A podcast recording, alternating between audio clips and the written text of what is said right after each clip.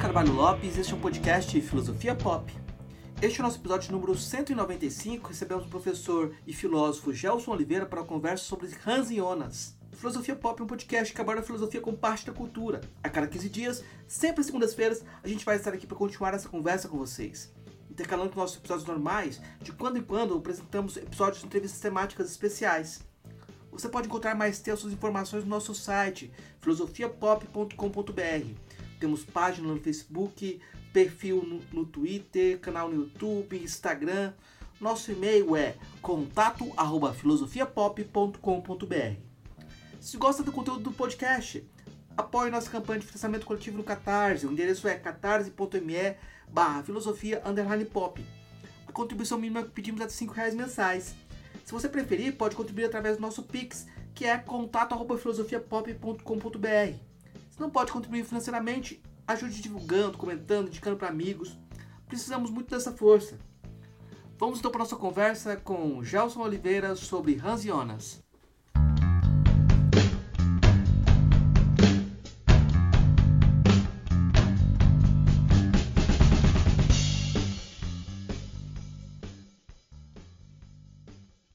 Hoje a gente recebe direto de Curitiba o professor Gelson Oliveira.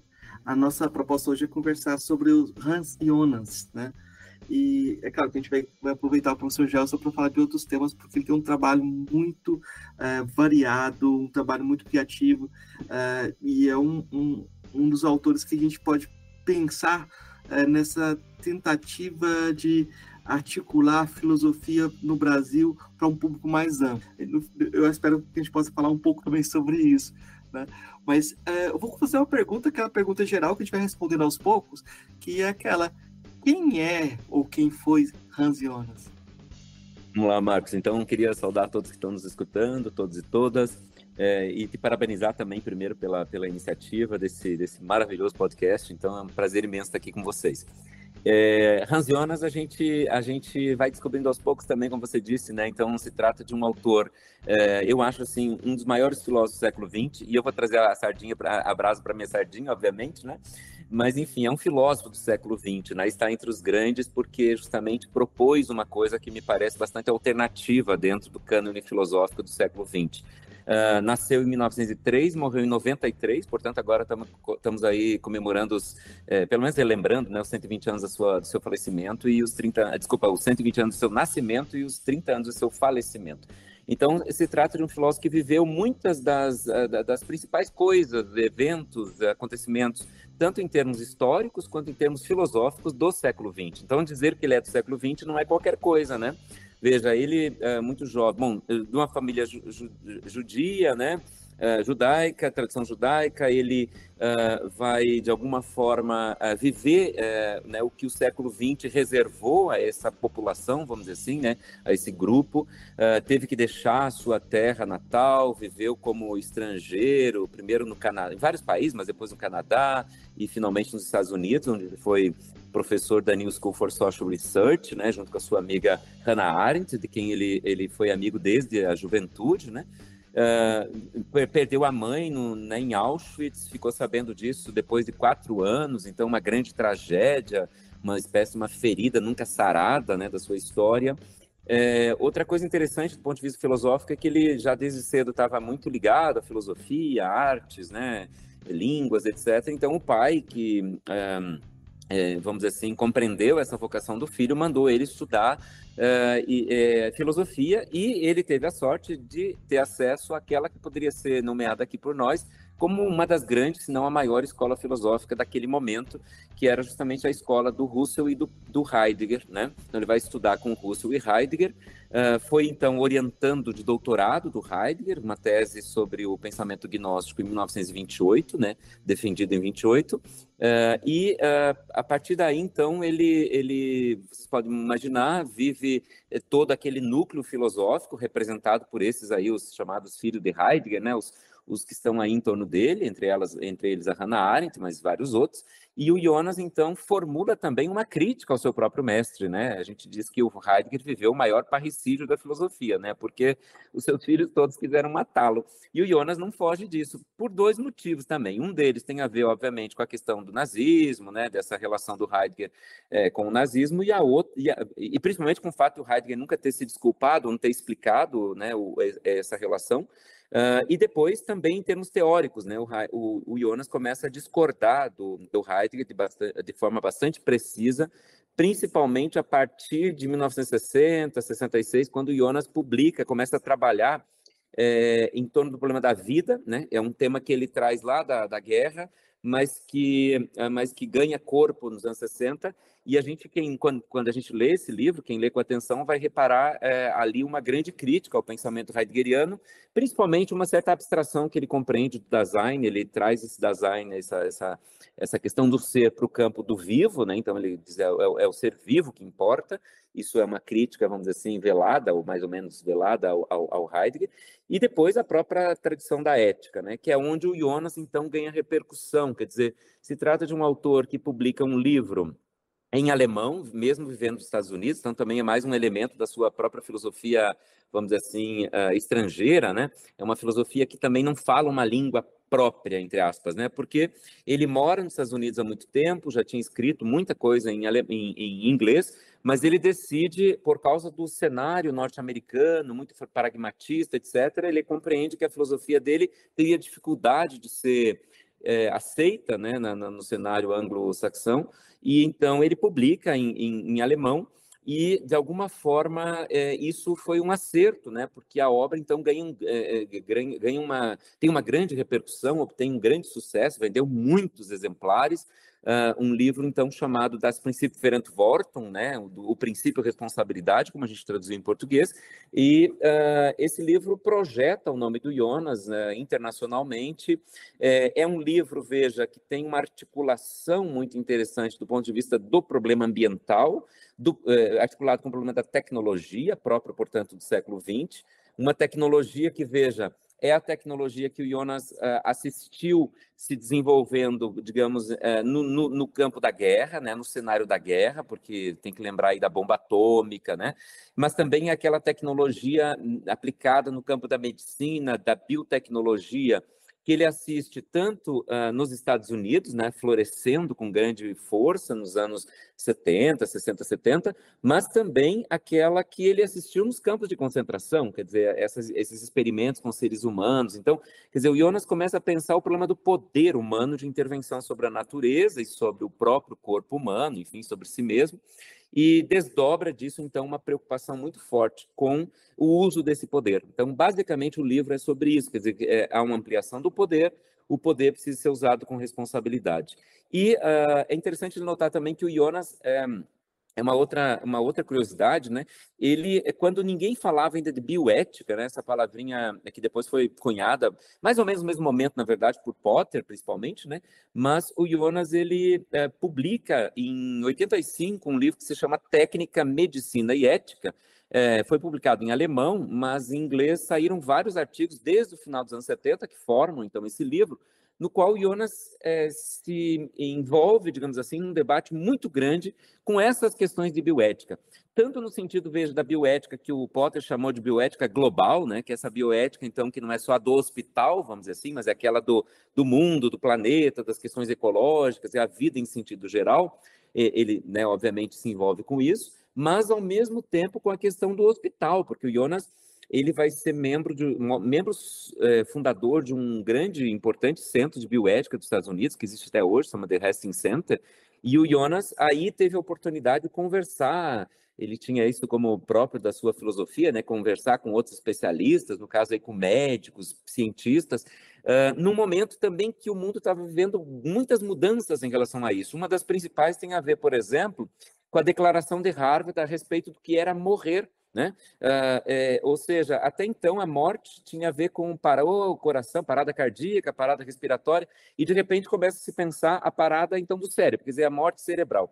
E aí o Jonas começa a se preocupar com isso do ponto de vista de, da, da, do, tran, do, do, tráfico, né? vamos dizer assim, do, da, dos transplantes de órgãos, mas a preocupação dele era com o seguinte, como que você tem legislação, qual, quais normatividades a gente vai ter para pensar é, o, o esse, esse, esse cenário, digamos, de um hospital onde alguém é declarado morto por outra pessoa, essa morte não é tão visível como era no passado, e agora nós podemos abrir, então, esse corpo né, para eh, fazer transplante de órgãos. Então, o Jonas está muito preocupado com esses assuntos, é, se preocupa também com, enfim, desde nascimento até né, o direito de morrer, questões ligadas à clonagem, células-tronco, e toda aquela onda, Marcos, do que a gente chama hoje, eh, do que ele chama na época de melhorismo, e que hoje nós falamos em Enhancement Project ou em transhumanismo, né?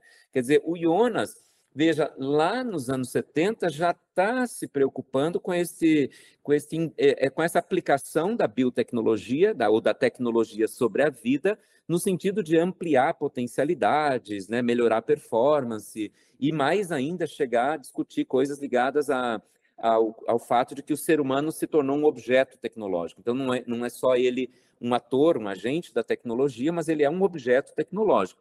Inclusive, no livro de 79 tem uma, um capítulo, um, um subitem, é, que se chama justamente O Homem como Objeto da Técnica, em que o Jonas vai tematizar, por exemplo, formas de controle do comportamento, né? É, ele vai falar do, de, do, do, prolongamento da vida, questões ligadas, então, a essa ideia hoje muito corrente no mundo do transhumanismo, né? De é, alongar a vida, mas ao mesmo tempo buscar a cura da morte, esse tipo de coisa. E, por último, as questões ligadas à manipulação genética. Veja, eu acho que com essa descrição dá para entender porque eu disse que ele é um filósofo do século XX, ou seja, é um filósofo envolvido com boa parte dos grandes problemas ou dos problemas principais que o nosso século XX viveu. Né? Eu fico com a impressão até que ele é um filósofo do século XXI, né? até que a gente conhece, porque ah, as questões que ele lança continuam, ou, ou, vamos dizer assim, o impacto que ele vem vai se ampliando, né? É como se a pedrinha que ele jogou na água vai fazendo ele repercutir. Porque, claro, o Nietzsche é um filósofo do século XIX, mas ele é um filósofo do século XX, porque uhum. né, ele vai ganhar grande repercussão no, no, no século XX, né? Então, o, o, Jonas parece que tem essa posição é, ambígua, né? É, não gostaria de dizer que é alguém à frente do seu tempo, mas eu diria que talvez um pouquinho do lado da academia de filosofia. E uhum. o lugar que ele trabalhava nos Estados Unidos também era um pouquinho do lado, não uhum. era bem uh, a academia. Não era o centro. Não, não era o centro, né? E, ah, mas eu queria voltar um pouco para algo que a gente até estava conversando em off sobre a questão do gnosticismo, né? Eu acho que é, é o que você chama do momento do passado, que é a tese de doutorado dele, eu queria é, te perguntar como esse, esse, trabalho que ele fez sobre os gnósticos é, é uma espécie de chave interpretativa para a gente entender o trabalho posterior dele, né? Isso é muito legal, Marcos, é verdade, porque muita gente tem até uma piada, uma, uma, espécie, uma espécie de uma piadinha do, de, do que, que, é contada pelo Paul Ricoeur, que diz que um aluno dele então chega com um livro, né, das Princípios Verantwortung e pergunta: esse senhor Jonas é o mesmo senhor Jonas lá da Gnose? Isso virou uma certa, uma certa piada entre os especialistas, porque é, há um esforço, então, de ligar essas obras. Né? Vamos dizer que a obra de Jonas ela teria aí pelo menos três, três partes. Né? Uma primeira parte sobre a gnose, uma segunda parte sobre o tema da vida, e uma terceira parte sobre esse tema aí da responsabilidade, né, aplicada tanto no sentido teórico, né, no princípio de responsabilidade, quanto em termos práticos aí com essa questão da bioética, etc. Bom, é, então, Jonas, é, e aí a, a, ele mesmo, num, num texto, a, num, numa, no prefácio aos seus ensaios filosóficos, uma obra de 70, e, e, depois a mulher dele também vai, vai tematizar essa ideia de que então o tema da obra dele era o passado, o presente e o futuro, né? Ou seja, o passado é essa coisa da gnose, o presente é essa coisa da vida, e o futuro, precisamente, a questão da responsabilidade. Bom, então pensando esse passado, nós temos que lembrar que o, o Jonas, então, ele vai estudar com Russo, como eu disse, com Heidegger, e nas rodas heideggerianas ele encontra o Bultmann, né? Lá nesse, nesse mesmo momento, que é um teólogo, uh, criador do, do chamado conceito da desmitologização, que tinha feito uma coisa que era inovadora e ao mesmo tempo interessante. Tinha é, se utilizado da analítica existencial heideggeriana, portanto, da metodologia heideggeriana, para olhar uh, os textos bíblicos, para estudar, digamos assim, o mundo bíblico. E o Jonas, eu acho que ele tem essa mesma perspectiva de fazer isso, então, com os movimentos gnósticos. Então, a ideia é eu me aproprio dessa metodologia heideggeriana, no ator ele era, então, né, aluno do Heidegger, tinha assistido várias conferências, seminários, enfim, né, do, do Heidegger, e ele uh, se utiliza, então, dessa metodologia heideggeriana para analisar um momento histórico. Né?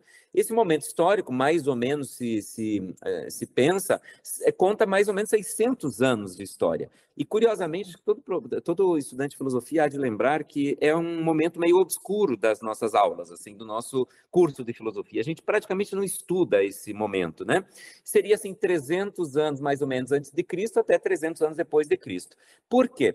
A gente fala, aliás, é, teve um, um, um chamado Seminário de Messina uh, em, nos anos 60 que se, se uh, consensualizou, vamos dizer assim, se chegou a um consenso de que a palavra gnosticismo se referiria a essa, a essa recepção dos movimentos gnósticos no mundo ocidental, portanto, os últimos, os primeiros 300 anos aí do cristianismo. Então, a gente está falando do, do momento em que o cristianismo primitivo está se, se efetivando do ponto de vista teórico, etc. Mas o Jonas alarga um pouco isso, e, e tanto que a tese dele tem duas partes, para entender de onde veio isso, né?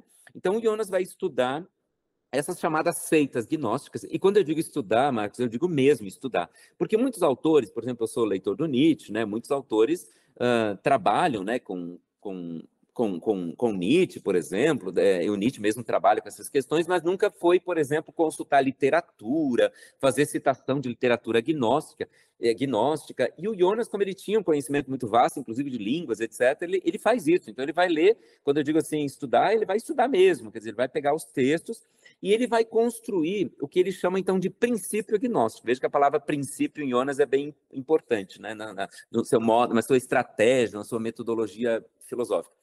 Ele é, é, tenta construir um princípio gnóstico, ou seja, uma tentativa de interpretar esse fenômeno que é muito variado. Estou falando aqui de astrologia, numerologia, enfim, várias seitas uh, que vêm então do Oriente e que chegam ao Ocidente. Como é que aí o Jonas, como é que ele articula isso? A, a articulação, né, a dobradiça aí é o Alexandre Magno, porque para o Jonas, quando o Alexandre Magno expande, portanto, o Ocidente sobre o Oriente, vamos dizer assim, num primeiro momento, o que, que Alexandre Magno levava? A tradição da racionalidade né, ocidental, vamos dizer assim, construída aí pela Grécia.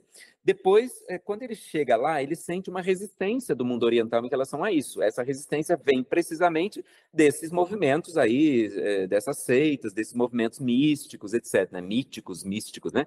Uh, depois, uh, quando, então, no primeiro momento, isso aí serviu de de empecilho, né, de impedimento, de obstáculo para, digamos assim, para essa ocidentalização do Oriente, mas no segundo momento foi como uma espécie de uma mola que, num primeiro momento, a, a, né, amortece a chegada de, de, né, do Ocidente, mas, num segundo momento, devolve para o Ocidente muitas coisas que, né, que esse mundo ocidental começa a aprender e traz, então, dessa experiência com o Oriente. Por isso, Alexandre Magno seria um, um, um que eu chamei aqui de dobradiço. Então, o que acontece? A gente vai ter uma recepção no mundo ocidental dessa mitologia, vamos dizer assim, né?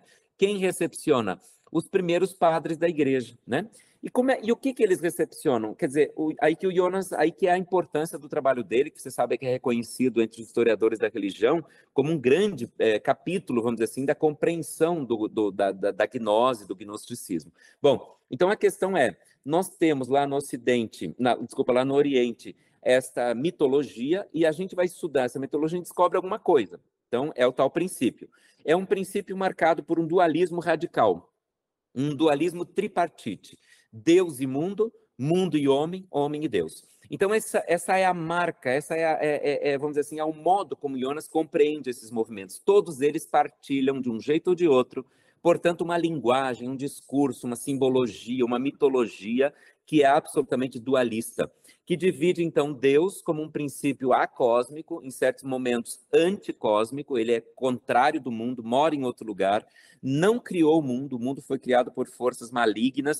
Uh, o homem, ele também é tripartite, então ele tem a parte espiritual, a parte corporal, vamos dizer assim, do soma, mas ele também tem a parte do pneuma, que é que então ele deriva de Deus, ele, ele vivia lá com Deus, mas por causa do fenômeno da queda, né, desse, desse corpo que pesa para baixo, vamos dizer assim, ele cai no mundo e ele fica vivendo nessa situação de, de, de escuridão, de ignorância, de, uh, de prisão. Né? O mundo é uma prisão da qual o homem sequer consegue se dar conta né, da sua situação, porque ele vive justamente em estado de ignorância e então ele luta contra o mundo. Ele precisa, então, o Jonas vai dizer que essa é uma relação de hostilidade. O homem gnóstico é um homem, sobretudo, é, que está contra o mundo. Ele, ele se joga. Veja aí, então, a tua pergunta. Né? Já, se, já se adivinha aqui porque um filósofo que vai escrever sobre questões ambientais vai estudar o que ele aprendeu com o mundo gnóstico. Aprendeu que esta é a base da nossa cultura, uma luta contra o mundo, uma certa, uma certa quebra de um vínculo né, do ser humano com o mundo. E depois do ser humano com Deus, porque, claro, ele tem saudade de Deus, porque uma parte é, né, é de Deus, mas ele, mas ele vive aqui, ele tem um corpo, etc. Bom, uh, esse Deus, ele, esse homem, desculpa, ele vive então em situação de ignorância, ele, ele sozinho não consegue se libertar disso aqui, por isso ele precisa fazer um processo que é de conhecimento. Então, aqui tem a coisa da gnose. Então, gnose, todo mundo sabe, em grego significa conhecimento. Então, essa gnose, esse conhecimento, seria o processo de libertação, a ascese que ele deveria fazer para se libertar do mundo. Só que ele sozinho não consegue. Então, Deus precisa contribuir. A libertação, o conhecimento, seria um presente de Deus, uma graça, um dom pela via de um enviado, né? um mensageiro de Deus que quebra os anéis de realidade que separam Deus do mundo e acordam o homem, portanto, né? E aí entram as seitas, que a seita é o processo pelo qual esse homem acorda, vai acordando, então, então vai tomando vai tomando consciência da sua própria situação, é, do, de como ele, ele vive aqui, etc. E com isso ele chegaria num lugar que é da plena liberdade, né? Que é conquistada pelos chamados pneumáticos, que são aqueles que são os introduzidos, os iniciados nessa, nessas religiões. Bom, Aí é curioso, porque o Jonas vai descrever um outro fenômeno, que é o fenômeno do libertinismo, né? É, é da libertinagem, que é justamente uma situação tal em que você, é, vamos dizer assim, em que você está tão distante, se purificou tanto do mundo, o mundo já não te afeta mais, que você pode passar a fazer tudo aquilo que foi proibido antes. Ou seja, você agora pode aproveitar as delícias da carne, né? ter todo o contato do mundo, porque você já é um iniciado, você já é um pneumático, você já está num, num grau tal de, né, de situação espiritual, que, né, de pureza espiritual, que você nunca seria afetado pelo mundo. Isso é uma coisa muito curiosa, que abre toda uma reflexão sobre, mesmo os, os libertinos, né, vamos dizer assim, do século XVII em diante, etc. Bom, então, o Jonas ele se preocupa com essa questão e, é, e, e, essa é a primeira parte da tese dele, que você sabe foi publicada em 1934, uh, ah, que se chama A Mitologia Gnóstica. E aí vem uma segunda parte, que você sabe também que ela só foi publicada em 1954, então 20 anos depois, porque veio a guerra o, o, Jonas achava, inclusive, que o texto tinha se perdido, e foi uma grande surpresa para ele, quando ele chegou depois da guerra na editora lá da Alemanha e descobriu que tinha, um, que tinha se salvado né, esse texto. Então, ele publica em 54 a segunda parte, que se chama justamente é, Filosofia Cristã, né? É, é, vamos dizer assim, a mitologia gnóstica e a filosofia cristã, ou mais ainda a filosofia mística, ou seja, como é que essa primeira filosofia, Justino, Orígenes, os primeiros padres da igreja, se apropriaram dessas mensagens gnósticas e entenderam que ali poderia ser, vamos dizer assim, é, naquela estratégia do cristianismo nascente, né, de, sim, de, de formular uma teoria, de teorizar o, a mensagem de Jesus, é, eles encontraram nessas ideias muitos amparos.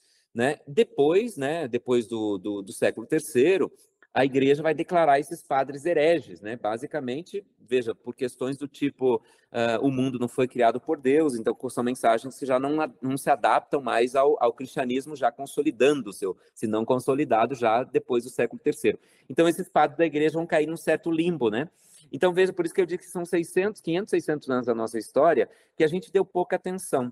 Importância do Jonas é ter estudado isso, ter lido isso, e nós temos que nós temos que reparar aqui também que nos anos então ele publica em 54, veja a segunda parte. Mas o Jonas trabalhou muito durante toda a sua vida no tema da gnose, tanto que o último trabalho dele é, foi junto com Kurt Rudolf, um dos grandes especialistas de gnose, com vários trabalhos, né, reconhecido internacionalmente, justamente numa reedição deste livro, né, dessa obra, de, de, nessa obra inicial, que foi publicada póstumamente em 93, Uh, em que o Jonas então estava trabalhando, inclusive eh, trazendo novos textos, que o Jonas achava que ele tinha que ter dedicado mais tempo para Justino, por exemplo. Então, ao longo da vida, ele foi escrevendo algumas coisas, as coisas foram aparecendo então só depois, em, nessa, por exemplo, nessa obra de 93. O Jonas participa de vários eventos, escreve para enciclopédias, então é um tema que o ocupa. Mas o que é interessante em 60 e, uh, uh, 64, se não me engano, vem o Nag Hammadi, a descoberta dos textos, né, dos evangelhos apócrifos na, na, naquela cidade do Egito, que vai ser muito importante porque é hoje considerado o maior documento, né, uh, dos estudos gnósticos que a gente tem notícia. O Jonas, ele, num primeiro momento, não teve acesso a esses documentos, mas numa reedição do livro uh, que ele lançou, na verdade, uma espécie de um resumo que ele lançou em inglês em 1958, que se chama A Religião, a Mensagem do Deus Estrangeiro, né? A religião gnóstica, é um resumo da primeira parte da sua tese, basicamente. O Jonas escreve um capítulo sobre Nag Hammadi, dizendo que até onde ele tinha lido, e depois ele voltou a falar do assunto, ele considera que os textos de Nag Hammadi confirmaram essa leitura que ele tinha feito antes, ou seja, é verdade que então a gente encontraria nesses textos também esse, essa, essa, esse tal princípio gnóstico. Outro detalhe, em, em, é, no final dos anos 50, nos anos 60, o, o Jonas escreve um texto, basicamente, é, especificamente em 58, em que o Jonas, esse texto se chama Gnosticismo, Existencialismo, Nihilismo. Porque o Jonas fala muito sobre o nihilismo gnóstico, aquela hostilidade em relação ao mundo é interpretada por ele como um nihilismo, né? E o, e o Jonas escreve esse texto para dizer o seguinte: eu estava usando um óculos heideggeriano para olhar esse evento histórico lá do passado. Quando eu voltei para a filosofia contemporânea, com esses aprendizados, portanto, eu estava usando um óculos do passado para olhar o presente, o que, que eu descobri, curiosamente, levei até um susto. Eu me dei conta que a filosofia né, que se faz no século XX, portanto, a filosofia existencialista, é uma filosofia também gnóstica, também gnóstica. Por quê? Porque ela também fala desta quebra de vínculo do homem com o mundo, né? Então o Jonas vai fazer uma lista, né? O Ubermensch do Nietzsche, aquela, aquele fastio do homem no Nietzsche, uh, mesmo as coisas ligadas ao Kierkegaard, né, a, ao, ao, Pascal, que o, o, o, Jonas até considera o Pascal o último gnóstico e o primeiro existencialista, né? Ah, o Jonas até cita a famosa passagem do Pascal, né? O silêncio desses espaços infinitos me apavora, para re, ressaltar precisamente esse sentimento do homem do século XX, o homem do pós-guerra, o homem que está vivendo a tragédia né, de, de, ter, né, de ter esse mundo destruído, é, esse, esse e, e, e, principalmente também esse homem que vê já os indícios de uma crise ambiental né, que começa a chegar. O Jonas diz: esse homem está vivendo uma, uma situação existencial então, ele faz uma analítica existencial, vamos dizer assim, desse, desse momento, é, muito parecida com aquilo que o homem gnóstico vivia. Basicamente, por quê? Porque quebrou-se o vínculo do homem com o mundo. Né? Essa quebra do, do vínculo, agora, diz o Jonas, é muito mais grave, porque essas filosofias são filosofias que não só tratam o mundo com hostilidade, mas tratam o mundo com indiferença. Então, a indifer... então, aquele niilismo gnóstico se agravou de tal forma que, ao longo da modernidade, então, toda a modernidade foi, na verdade, uma, uma um reflexo desse niilismo, é, e, e, e, o agravamento levou a gente a ter uma relação de indiferença. A indiferença com o corpo, com a natureza, né? então ele identifica isso, inclusive na linguagem heideggeriana, o, o Dasein, o ser jogado, o estar lançado. Ele diz isso aí, o próprio vocabulário heideggeriano é um vocabulário que remete a essa situação, né? Depois a gente podia falar de outros, né? O Camus, por exemplo, né? O estrangeiro. O estrangeiro é alógene. O alógene é, é, é uma seita, né? Que, que, que tinha que, que, que remeteria um filho de Adão, né? Teria fundado uma seita. Adão expulso do paraíso, aquele que está então numa relação de indiferença em relação ao mundo, né? Não é daqui, ele se sente estrangeiro no lugar onde ele pisa, né?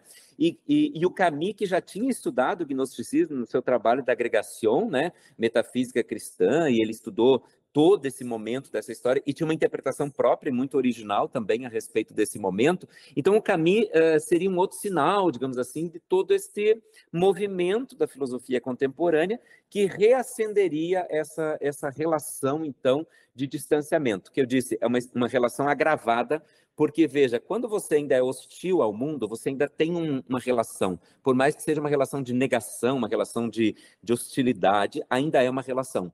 A ciência moderna tirou do mundo qualquer tipo de sacralidade, qualquer tipo de teleologia, não é? A natureza não tem mais finalidade, e, portanto, não tem mais dignidade, só dignidade do ser humano. Aí o Kant inteiro, né, seria o, é, estaria entre os responsáveis por esse processo.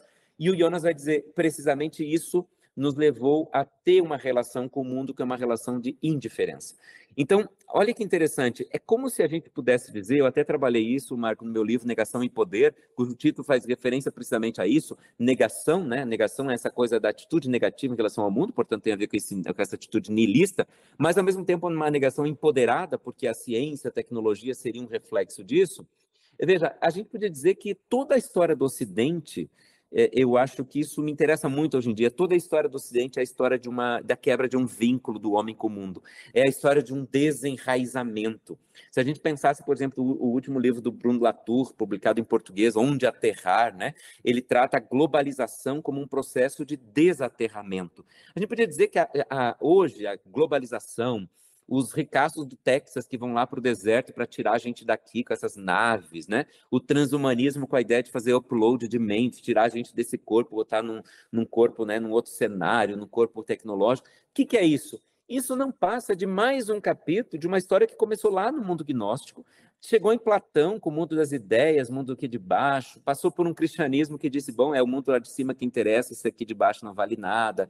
Passou por um Descartes, né, penso e, portanto, né, os outros não são nada porque só eu penso. Chega num Kant com essa ideia de que nós importamos, os outros não importam, porque nós somos o reino dos fins, os outros não.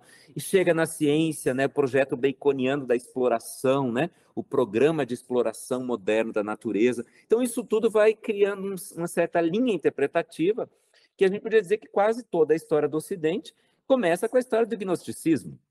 E se não é a história do gnosticismo, é pelo menos, como já tinha dito Nietzsche, a história do niilismo. Ou seja, o niilismo é um processo que está, de alguma forma, hospedado, para usar a palavra do Nietzsche, que o Jonas também recupera, é o hóspede do, do Ocidente. O Ocidente tem um hóspede, o hóspede mais terrível do Ocidente é o niilismo. E olhar para a história do Ocidente sobre esse, pelo menos destacando essa, esses momentos aí que eu, que eu citei agora, é recuperar o modo como nós viemos lidando né, com esse problema de um certo distanciamento do homem com o mundo, que nos leva, enfim, à questão climática. Eu estou pensando aqui um monte de coisa, né? Que isso é uma explosão, né? é, são muitas Mas coisas. eu fiquei pensando no Jorge Luiz Borges, do, do conto Tom, o Bar Orbus Tertius, que ele descreve lá os, os, os metafísicos de Tlon não buscam o assombro, uh, não buscam a verdade, buscam o assombro. Para eles, a metafísica é uma forma de literatura fantástica. Por isso uhum. que eles odeiam a cópula e os espelhos, porque eles reproduzem esse mundo que está aí. Isso mesmo. Tem que fugir daqui, essa tem sido a nossa é, receita, né? Mas eu fiquei pensando é, no, no, na narrativa que o Humberto Eco faz. Ele tem uma apropriação dessa questão do gnosticismo e ele coloca toda a, a, vamos dizer assim, a virada linguística do Derrida, do Baudrillard, do Foucault, todos seriam gnósticos também. Mas ele tem um ponto de salvação. Eu queria saber se isso existe também, porque para ele, o, de certa forma, você pode tomar o Deus como sublime, algo indefinível, como os, os, um, os gnósticos fazem, ou tomar o, o Deus como algo racional, que tem que ser desvelado. Existe racionalidade, como você tem no Tomás de Aquino. Uhum. Então é como se ah, vamos voltar para o Tomás de Aquino, né? É, vamos voltar para a ideia de, do Aristóteles, de um mundo interpretável, com fins. E, uh, o Jonas também cai nesse tipo de, de separar o joio do trigo. Tem, tem, quem salva? Uhum. É, talvez fosse uma armadilha teórica, assim, né? Uma espécie de ilha. É, eu acho que é, o Jonas, ele, é, vamos dizer assim, ele pensa de alguma forma, por exemplo, quando ele pensa uma estratégia para a tecnologia, depois a gente podia falar um pouco, vamos falar mais, mais disso, mas a, a, tecnologia teria uma função né, dentro da sociedade. Então, você dizer, poderia, se você reconhecesse que o conhecimento, a própria ciência, né, ela também contribui para uma certa leitura do mundo, para uma certa interpretação de mundo, então a gente poderia dizer que também aí tem uma gnose, ou seja, uma, uma, uma ideia de que o conhecimento salva, né, de que é o conhecimento, afinal, que nos salvaria. E, e, e mesmo quando Jonas formula a tese da responsabilidade, a responsabilidade tem uma tem uma, vamos dizer assim, tem um lado, né, dela que é, ele chama de sentimento, né, então uma parte, mas tem um outro lado que é justamente de, de compreensão da realidade, de, de tomada de consciência a respeito do que está acontecendo. Então, nesse sentido, eu poderia dizer que talvez essa, essa receita continue, ou seja, a salvação no fundo, mesmo diante da questão climática, né, da catástrofe ambiental, do colapso, etc., onde que está a salvação ainda? A salvação ainda está na gnose, ainda está no conhecimento, ainda está na capacidade humana de lidar com esse mundo, de conhecer esse mundo, e de, quem sabe, alterá-lo uh, né, para o bem, vamos dizer assim, entre aspas, né, para, segundo a, a orientação da, da moralidade, uh, então, do bem comum, etc. Então, que para o Jonas tem a ver com a garantia das condições da vida. Então, nesse sentido, talvez seja uma armadilha, assim, né? Uma armadilha teórica que você poderia dizer, bom, aquele que mais criticou, que fez essa leitura, acaba também, de alguma forma, reconstituindo no seu próprio argumento isso aí. Uh, o mesmo você poderia dizer, por exemplo, da crítica à utopia, que a gente vai encontrar em Onas. Então, um cara que, é, né, um autor que criticou tanto a utopia, mas que ao mesmo tempo formula uma nova utopia, porque esse mundo da responsabilidade passa uma nova utopia. Eu acho que são contradições, Marcos, do próprio autor, mas uh, é, é, que também, como é que eu diria, talvez o Jonas teve pouco tempo para formular é, as articulações desses momentos todos da obra dele, que talvez respondesse melhor essa, essa utilidade da, da, da gnose, o modo como ele pensa a própria filosofia, por exemplo, o papel de Deus, né? Você sabe que ele ficou muito famoso com um texto um, que se chama Deus depois de Auschwitz, né?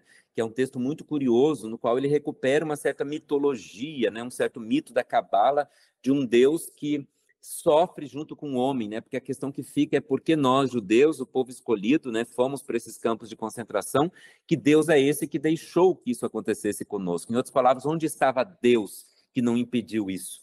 E o Jonas tenta res, é, é, resolver o problema dizendo Deus estava aí sofrendo com vocês, porque Deus não é um, ele retira de Deus uma, uma das uma das, vamos dizer assim, uma das, das como é que eu diria isso, uma das, dos valores, das virtudes ou das características de Deus, que é a onipotência. O Deus do Jonas é um Deus que pode tudo, mas que cria o mundo e se recua no, no, no seu próprio poder. Ele retira-se do mundo para deixar a história do mundo acontecer. E, ao mesmo tempo, ele envolve-se na história humana, porque ele está envolvido com esse mundo a partir justamente de, da história humana. Então, quando o homem sofre, é Deus que sofre também. Então, Deus morria nos campos de concentração junto com esse povo que era o povo dele, porque ele uh, acreditou, digamos assim, entregou o destino da história ao próprio homem. Então veja que aqui também tem uma tentativa de recuperar um tipo de Deus e veja que é uma resposta ao gnóstico. Se o gnóstico era um Deus totalmente distante do mundo, o Jonas nesse texto recupera um Deus, é, vamos dizer assim, uma espécie de uma teologia é, e aí, um parêntese, o Jonas tem muitos aspectos de gente, muitos autores que estudam esse aspecto é, teológico, religioso, judaico até da, da filosofia jonasiana. A gente, a gente talvez encontre vários textos com isso, né? Mas eu, eu sempre gosto de fazer uma, uma, uma, ponderação, uma espécie, uma espécie de uma advertência de que nem no princípio responsabilidade, nem no The Phenomenon of Life, que está traduzido como princípio vida em português, a gente vai encontrar qualquer referência que embase uh, a ontologia e a ética do Jonas em termos religiosos. Então, por mais que ele lide com Deus, veja que inclusive o título do, do livro é O Conceito de Deus depois de Auschwitz.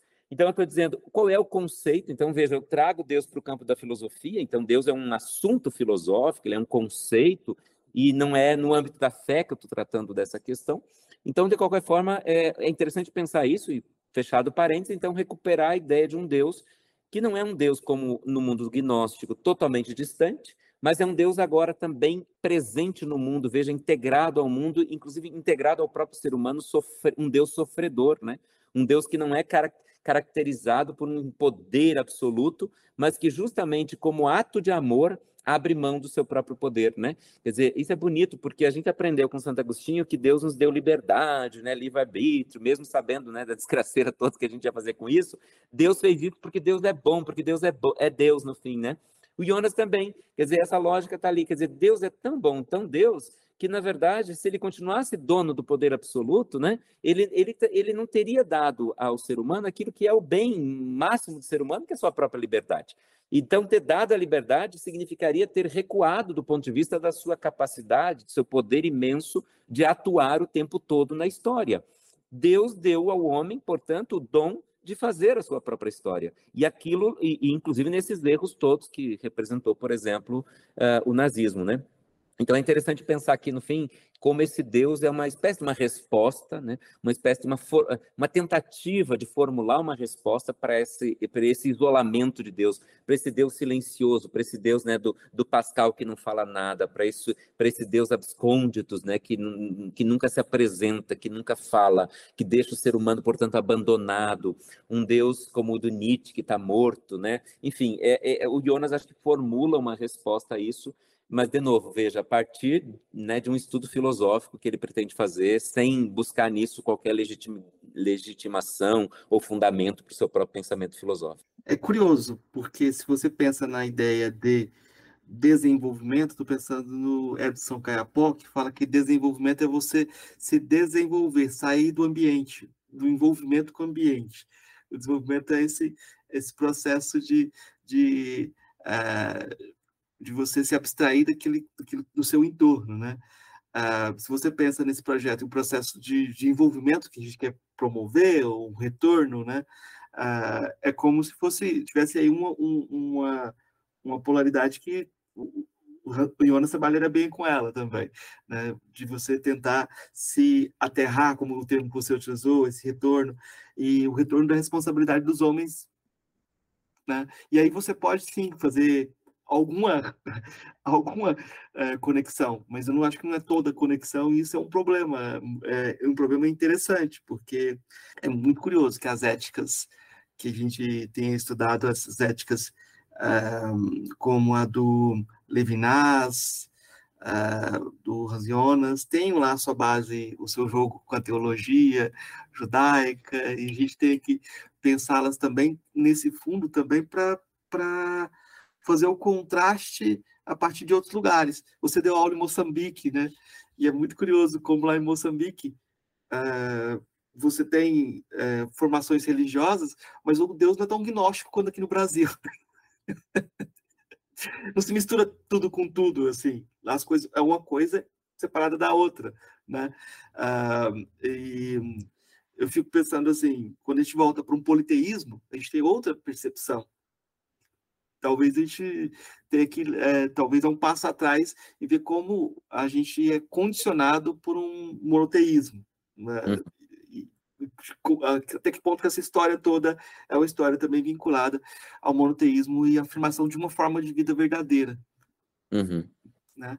Mas é, eu estou pensando em voz alta e eu estou falando forma de vida verdadeira. E eu acho que a grande coisa aí é você a gente tem o Jonas como alguém que elaborou uma ética depois de Auschwitz, né? Uhum. E, o que, que significou Auschwitz para ele começar a pensar essa ética? O que você já antecipou que é o momento da vida. Então, interessante isso. Uh, eu acho que uh, uh, a guerra, né, no geral, o Jonas né, participou, entre aspas, né, da, da, primeira, mas na segunda ele foi mesmo soldado. Você sabe que ele se inscreveu numa brigada inglesa, né, formada só por judeus. Aliás, ele tem um texto maravilhoso, uma espécie de manifesto, que era uma espécie de convite ao povo judeu, dizendo: olha, vamos ter que acordar, a gente, o que vai acontecer conosco é uma grande tragédia. Então ele já já já já estava já tinha visto isso antes do, do próprio, vamos dizer, acontecido pior, vamos dizer assim, e ele conclama então os judeus a se envolverem mesmo numa luta contra o nazismo, né?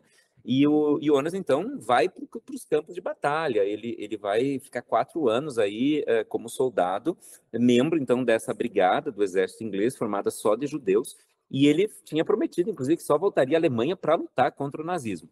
Bom, essa experiência da guerra, então, é uma experiência interessante do ponto de vista filosófico, porque ele, é, ele conta isso nas memórias dele, né? Que ele, ele trouxe evidencio, a guerra evidenciou para ele o problema da fragilidade da vida, né?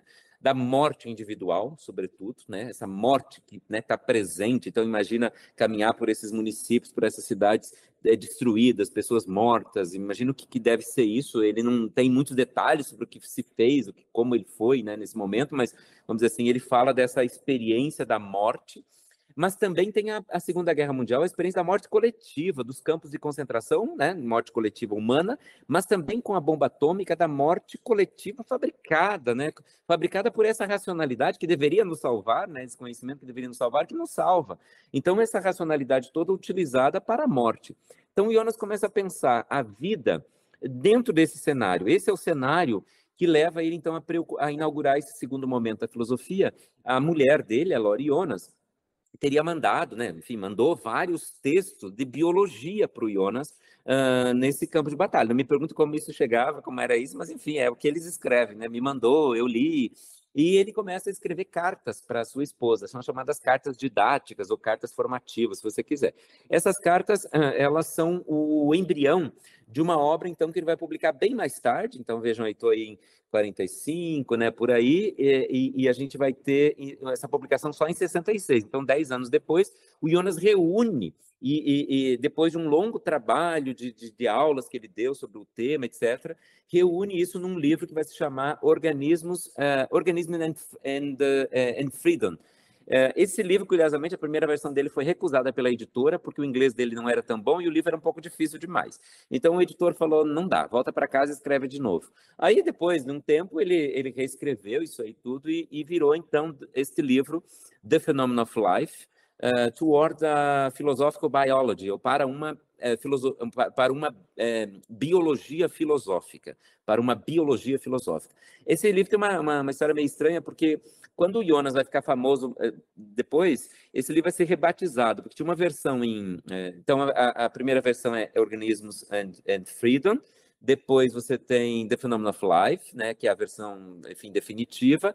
É, foi feita uma tradução para alemão, para alemão que se chama Organismos und Freiheit, é, é, já depois.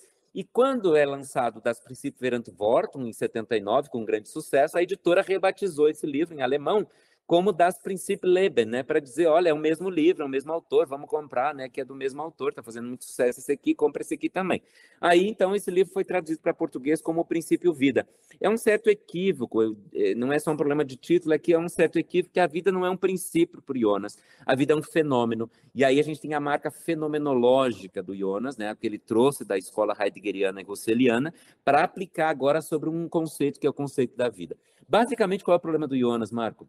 É que ele acha que a vida foi mal entendida. Devido àquela história do dualismo nihilista que nós acabamos de contar, a, vi a, a vida também foi vítima dessa história. E a ciência moderna, ela contribuiu então para agravar esse cenário de uma má compreensão da vida. Porque eh, o Jonas vai dizer o seguinte: o cenário eh, da história da vida ele é marcado por, primeiro por um dualismo radical, corpo e espírito. Né? Então a vida é marcada por esse dualismo, corpo e espírito. Depois, um certo movimento que ele chama de pós-dualista, por meio de dois monismos. Monismos que eh, tentaram interpretar a vida fora do dualismo, mas fracassaram. O monismo materialista, né? O monismo materialista não deu conta de explicar a origem da consciência, e o monismo idealista, que não deu, deu conta de explicar a coisa em si. Então, Jonas diz: nós tivemos uma tentativa fracassada. E ele propõe, neste livro, então, uma, um monismo integral. Portanto, uma tentativa de entender a vida para além do dualismo, né? É, pensando que a vida é um evento psicofísico. Um evento, portanto, que ao mesmo tempo é físico e ao mesmo tempo é, é é, espiritual, tá? Porque ele usa a palavra mind em inglês, a gente traduziu isso como espírito, né?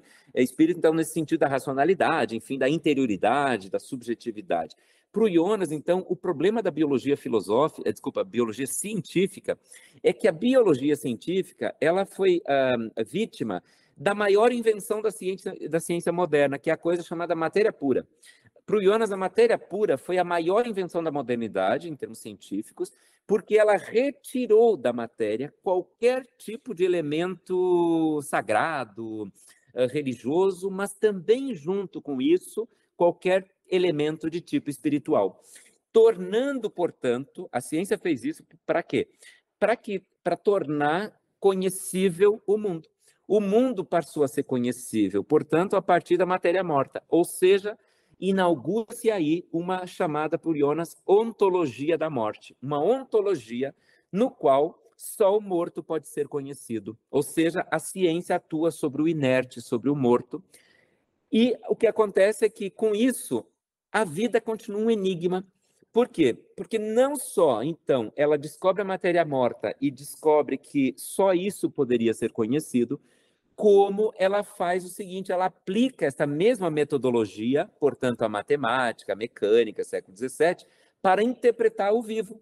Ou seja, o morto passa a ser o critério de interpretação do vivo. O vivo não é conhecido nunca na sua, né, na sua verdade última, vamos falar assim, entre aspas, mas a partir de um óculos, a partir de uma matriz, que é a matriz do morto. Pensem, por exemplo, uma coisa muito simples que nós temos hoje na neurociência, o que, que era o conhecimento do cérebro. O conhecimento do cérebro era feito por um cérebro morto, por um cadáver. Você abria um cadáver e dizia, ah, funciona assim, funciona assado. Mas o cérebro, é, é, aí entra o problema da, da, mente, filosofia da mente. Aliás, o Jonas tem uma série de, de, reflexões sobre isso, do que nós chamamos hoje de filosofia da mente também. Uh, veja, o, o, a mente é um processo, vamos dizer assim, uma função do cérebro, um, né, precisa estar em funcionamento. Só que você não tem como fazer isso no, nos critérios da ciência moderna, porque só o morto era conhecido. Então a gente passou a dizer coisas sobre o cérebro, portanto sobre a mente, a partir de, do cérebro, que era aquilo que eu vi quando aquilo estava morto. Agora nós temos eletrodos que fazem mapeamento cerebral e, e veem como o cérebro é, é, ou seja, como ele acontece, como ele se realiza, ou como a mente se realiza dentro do cérebro, no, no, durante o funcionamento, no processo do próprio é, funcionamento. Então, para o Jonas, qual é o problema? A vida foi vista segundo esta lógica é, de, vamos dizer assim, do inerte, do morto, segundo a ontologia da morte.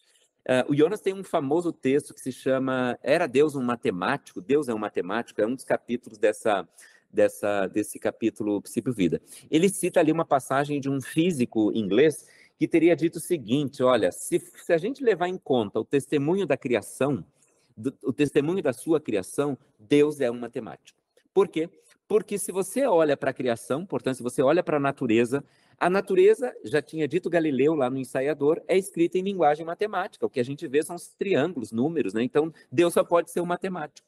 E o Jonas vai questionar isso, dizendo então o seguinte: ou das duas, uma, ou Deus não criou o mundo, não criou a vida, ou Deus não é um matemático. Porque a vida dá um testemunho contrário disso. O testemunho da vida é que a vida é dual, é verdade, ela é dual, são duas coisas aí, uma, vamos dizer assim, uma, mais ou menos, é uma parte espiritual e uma parte material, mas daí a você explicar essa dualidade de forma dualista já é um pouco demais. Então você pode reconhecer a dualidade, mas explicar, interpretar essa dualidade de forma monista, né, em busca de humanismo. Esse humanismo integral, então, se realiza numa tentativa que o Jonas diz a ciência já não dá conta mais. A ciência não dá conta mais. Então, a biologia uh, científica não dá conta. Eu preciso de uma biologia filosófica, porque a filosofia eh, já tem de ânima, do Aristóteles, não esqueça. Nós temos o, a, a, vários, a, vamos dizer assim, uma história filosófica de interesse por essa pergunta, o que é a vida, que nos ajuda a pensar a vida do ponto de vista ontológico. Nós temos uma ferramenta disponível no nosso tempo, que é a fenomenologia, que nos ajudaria a entender esse fenômeno da vida, ou a vida como um fenômeno, a partir, por exemplo, da, da presença do corpo, né, esse nó, né, tem, tem um, livro que se chama Nó do Ser, né, dizer, é uma expressão do Jonas, o nó do ser, uh, que, a, que a ciência moderna tentou desatar, mas não conseguiu, porque no corpo é que é que está amarrada essa, essa dualidade, né? É, então, você precisaria de uma fenomenologia dos sentidos, uma fenomenologia da percepção, para usar aqui a expressão depois do Merleau-Ponty, e o Jonas, então, vai dizer: nós precisamos entender isso a partir de um monismo que seja capaz de dizer, de reconhecer agora a vida dentro de um outro paradigma, que é fornecido pela filosofia, sem abandonar a ciência. Então, é um Darwin é, mais um Aristóteles que entra aí, então, quer dizer, entendeu? É um pouco de junção das duas coisas, que pretende, então, responder a segunda, é, para ser bem simples, assim, a seguinte questão. Se a gente te perguntasse isso está num um ensaio que se chama uh, Consequências Filosóficas do Darwinismo. Uh, se a gente perguntar de onde veio a vida, uh, eu perguntaria de onde veio o teu corpo, que você trouxe essa, né, que você está lidando aqui com ele. Eh, eu diria, segundo a tese evolucionista, ele, evolu ele evoluiu, né? Um dia foi outra coisa, foi uma meva, sei lá o quê, um dia foi um macaco e está aqui eu. E se você perguntasse de onde veio o espírito que você trouxe essa, nessa tarde para essa, essa, essa audiência? E a, o Jonas diz, bom, se você não lançasse mão do, da explicação religiosa, você já reparou como a ciência não tem condições de explicar isso? Uh, e aí ele vai recusar algumas teses, a tese epifenomenalista, do surgimento da, da, da consciência, uma série de coisas, para dizer o seguinte, o problema é que quando a vida entrou na existência, quando saiu do não ser para o ser, eh, vamos dizer assim, a história do, do, a história é não não existia nada, então tem o não ser, você tem o ser, né, o ser inorgânico, por exemplo, uh, e daí você tem o ser vivo. Quando o ser vivo entra na existência como uma espécie de aproveitamento de oportunidades, essa expressão eu acho muito ótima, uma espécie de um acontecimento, né? Um acontecimento, quer dizer, houve milhões de anos em que nada aconteceu, e por um aproveitamento de oportunidades aconteceu, né? Como diz o Caetano, aconteceu, deu ser gente, gente é outra alegria, diferente das estrelas, né? Aconteceu, é esse acontecimento que faz a vida aparecer. Só que quando ela aparece, ela não aparece assim, primeiro numa forma material, e depois se desenvolve numa forma espiritual. Não, isso não é vida ainda. Quando eu falo em vida, eu já falo num local, num acontecimento, num, sei lá, num determinado momento histórico em que a vida já aparece sendo as duas coisas, já como atividade espiritual. Então não tem como dissociar as duas coisas. Se eu dissesse que a vida aparece primeiro como matéria, aquilo não é vida ainda, então eu teria que dizer que quando a vida aparece, ela já aparece tendo as duas coisas. Então, quando eu, quando eu tivesse que responder de onde você é, veio o espírito que você trouxe para esta, esta audiência, o Jonas diria, a resposta foi dada por Darwin, que foi muito mal entendido. Por isso o texto se chama As Consequências Filosóficas do Darwinismo. O que, que o Darwin mostrou? O Darwin disse, ele mostrou que a gente teria que reconhecer que também o espírito evoluiu. Então, se o corpo evoluiu, também o espírito evoluiu. Então, por isso, Jonas, já na entrada do seu livro de, de 66, escreve o seguinte: uma filosofia da vida tem que ser, ao mesmo tempo, uma filosofia do organismo e uma filosofia do espírito. E essa já é a sua hipótese preliminar, certo?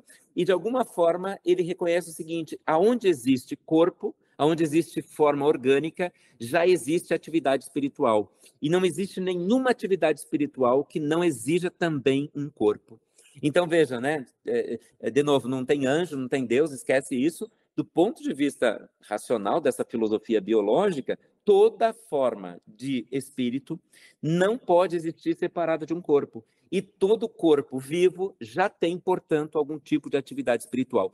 O que ele chama de prefiguração. Então, eu teria que reconhecer que lá nas formas mais primitivas da vida já existe prefiguração espiritual toda vez quando a, é, que a vida entra na existência, já entra através de uma atividade que o Jonas chama, olha, curiosamente, pervertendo uma história enorme da filosofia, longa, ele chama de liberdade.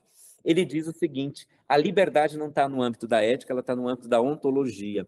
A, a liberdade é marca ontológica da vida e ela se desmembra numa, numa escolha que a vida faz. E em função do quê? Em função de si mesma. A vida quer viver. Onde eu vejo vida, vejo vida querendo viver. É quase Nietzscheano isso, né? Ou seja, a vida é uma expressão autoafirmativa eu vejo a vida, sabe, no meio do asfalto tem lá uma graminha nascendo, entendeu? É, para fugir do, do, do, frio, os animais viajam longas distâncias para buscar uma comida, para buscar um parceiro sexual, fazem esforços enormes para se manter na existência. Isso implica atos de liberdade, implica escolhas. Uma bactéria se distancia de um calor, se aproxima de um açúcar, um animal faz essa viagem, ele decide sair daqui para lá. Ou seja, eu estou falando do que no fim? Uma flor, veja bem, que você vira para um escuro, abre uma entrada de sol e ela se vira para cá. A gente diria que foi instinto, não sei o quê, mas se você quebra essa linguagem dualista, a gente reconheceria que aí tem um ato de escolha, tem uma espécie de uma liberdade. Claro, num grau muito, né, muito incipiente em relação ao que você vai ter, por exemplo, no caso humano, mas o Jonas, então, veja, olha que interessante, está recolocando o homem na história da vida, fazendo aqui um, um entrelaçamento, um vínculo direto do homem com toda a história da vida, porque para o Jonas essa história do, do desenvolvimento espiritual dos seres começa então com o metabolismo, passa para a sensação, estaríamos aqui no, no, reino vegetal, então plantas metabolizam e sentem, né? Uh, você sabe, por exemplo, essa planta mimosa, essa que você passa a mão assim, ela sente, ou a planta que sente o calor do sol, se alimenta de luz, a planta que sente o calor e vira, né? ela se vira para o sol. Então, tudo isso aí seria sensação, é próprio do mundo vegetal. Daí você passa para o mundo animal, que teria marcado a percepção, né? a percepção, a, a, a, emoção, uma frase linda do Jonas é que o animal, o, o, o, o, animal é um ser essencialmente apaixonado, né? porque ele é marcado por duas emoções fundantes, o desejo e o medo. O medo é o que faz ele uh, fugir dos seus predadores e o desejo que faz ele buscar uma presa. Então, a mobilidade é derivada da emoção, certo? Então, a percepção, a mobilidade, né? seriam graus de liberdade uh, do animal, até isso chegar, por exemplo, na racionalidade humana, na capacidade de, de imaginativa. É, o Jonas escreve um texto mais tardio que se chama é, ferramenta, desenho ou imagem e túmulo, ferramenta, desenho e túmulo, sobre a transanimalidade do homem, para mostrar que o homem é um transanimal, ou seja, ele é um trânsito, né? Tá aí, tem uma coisa nele que é o animal. O Homo Faber, por exemplo, né, o uso de ferramentas, ele diz, bom, isso não é prerrogativa humana, vários seres eh, vivos usam, usam ferramentas.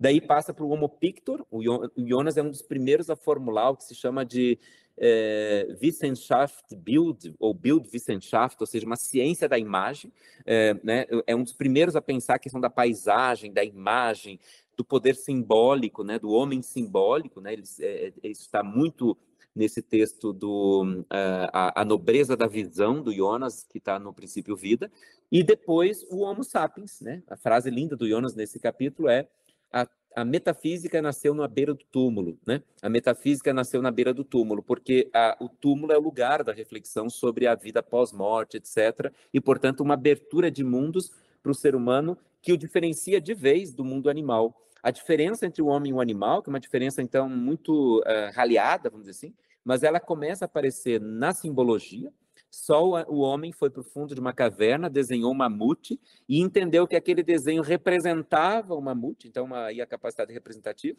Não só aquele mamute que ele está comendo ali na beira daquela fogueira, mas todos os mamutes do mundo. Então isso tem aí o início da linguagem, né? O problema da linguagem. Por Jonas, a linguagem a imagem antecede a linguagem. Um, enfim, então nós estamos num campo que reconhece que toda a história da vida é, é, marcada por um nível, por diferentes níveis de espiritualidade, que o Jonas chama de liberdade. Uma liberdade para fazer, mas não para não fazer. Então, uma liberdade necessitada. Isso é curioso, porque é uma liberdade que a vida tem para escolher, mas caso ela não escolha, ela morre. Então, ele diz é uma, uma, uma liberdade dialética, uma liberdade necessitada. E esta liberdade necessitada, então, é, é, funda né, aquilo que no homem se manifesta como tecnologia. A tecnologia, a técnica, nada, mais é do que a expressão dessa relação, desse negócio que todo ser vivo estabelece com o mundo e que, então, em busca da sua própria sobrevivência, o homem também teve que fazer isso. Agora, curioso, eh, Marco, é o seguinte: a história da liberdade é também a história do aumento dos riscos. É, hoje eu me interesso muito por filosofia vegetal, né? Um, uma, uma, vamos dizer, uma linha que está ganhando muito corpo atualmente, que tem a ver todo com esse problema do vínculo, né? Porque a planta é o ser mais vinculado ao mundo, né? O, o ser é, que a gente tem que aprender como é ser uma planta, como é viver com uma planta, para a gente ver como é que uma planta se vincula ao mundo. É um, é um caso de estudo, vamos dizer assim, muito interessante. Bom, mas a gente podia dizer que a, as plantas elas têm níveis de espiritualidade, obviamente diferentes, como a gente sabe, de, mas ao mesmo tempo, veja bem, elas têm uma perfeição orgânica muito maior do que a dos animais, certo? Então, por exemplo, a planta ela se alimenta de luz. É o único ser vivo que existe que não come outro ser vivo para viver é a planta. Isso já é uma genialidade, uma invenção da história evolutiva é, é, absurda. E, e, e, isso deu a ela, inclusive, uma presença neste mundo absolutamente né, exuberante, de todo lugar, etc. Então, a gente podia dizer que a planta ela tem mais perfeição, então ela, por exemplo, não teve que se enriquecer interiormente. Ela foi meio preguiçosa, vamos dizer assim. A planta ela foi, ela ficou dormitando no seu lugar, porque a vida dela é muito cômoda, é mais perfeita do que a do animal. O animal para comer, ele precisa primeiro precisa enxergar, né, com, com distância a sua a sua presa. Ele precisa cuidar ao redor para fugir do, de quem está ameaçando ele ele precisa é, somar, contabilizar energia, se ele tem energia suficiente para empreender essa grande viagem em busca da comida. Chegando lá, ele precisa ainda né, de toda a força mecânica da mastigação para devorar isso aí. Precisa calcular se ele vai dar conta de matar esse bicho, se ele vai. Ou seja, a vida do animal é muito mais arriscada. Pode ser que dê errado, Pode ser que nesse caminho ele não consiga atingir seu objetivo. Então, a, a, a lição é: quanto mais liberdade eu tenho, mais riqueza interior. Quanto menos riqueza interior, menos liberdade. Então a planta tem menos liberdade, por isso tem menos riqueza interior, porque foi menos provocada pelo meio. Porque aí o Jonas quase se apropria do Hölderlin, como fez o, o Heidegger, com a, com a famosa frase: aonde habita o perigo, também cresce o que salva.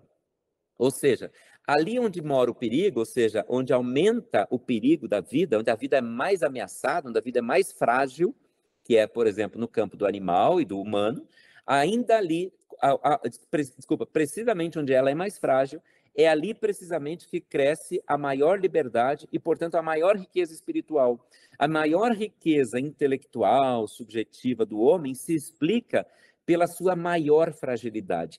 E aí, de novo, quem é leitor de Nietzsche sobre verdade e mentira no sentido extramoral, vai lembrar daquela passagem inicial do texto em que Nietzsche diz que alguém que, né, se alguém quisesse contar a história da vida, deveria contar assim, uma vez um astro no meio de um bilhão de outros astros, em que o animal inteligente inventou o conhecimento, foi o momento mais soberbo e mais mentiroso da história da vida, mas foi apenas um momento, um instante depois o animal inteligente morreu, o astro se congelou e tudo voltou a ser como sempre foi, mais ou menos assim, né, numa tradução, numa, numa versão minha, minha é, é, agora.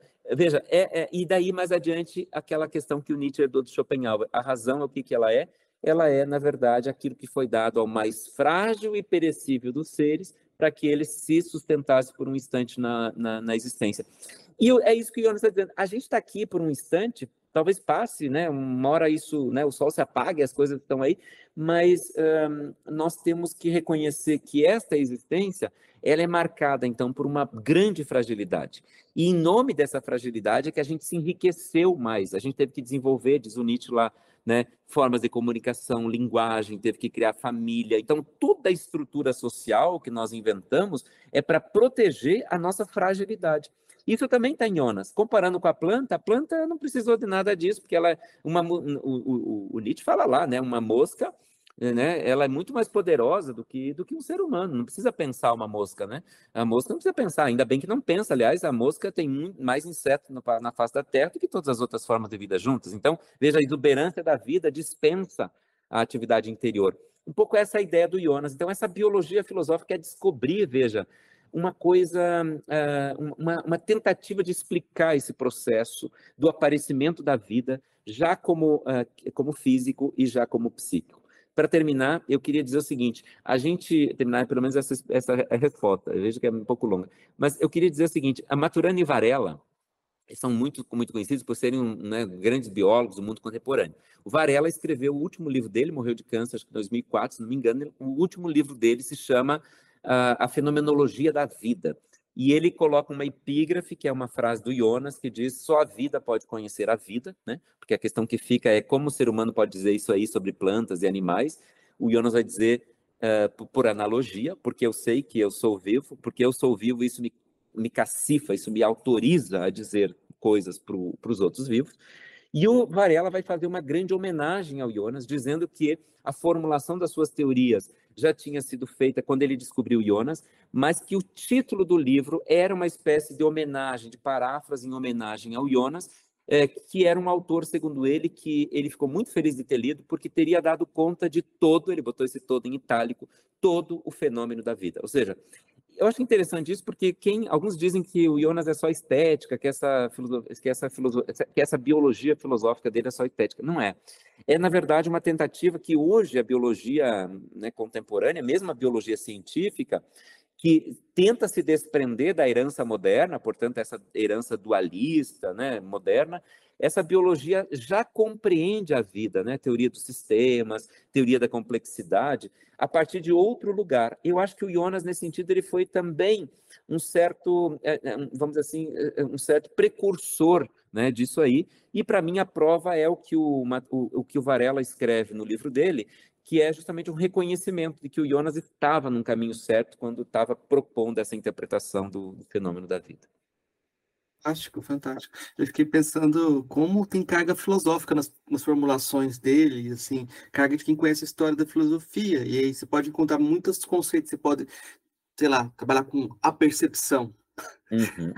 Um conceito que foi jogado fora, mas de repente pode ser útil para a gente pensar o Jonas. Mas eu fiquei pensando até que ponto que esse livro dialoga com o ambiente norte-americano, e aí eu vou na contramão de você, porque eu acho que o ambiente norte-americano não é.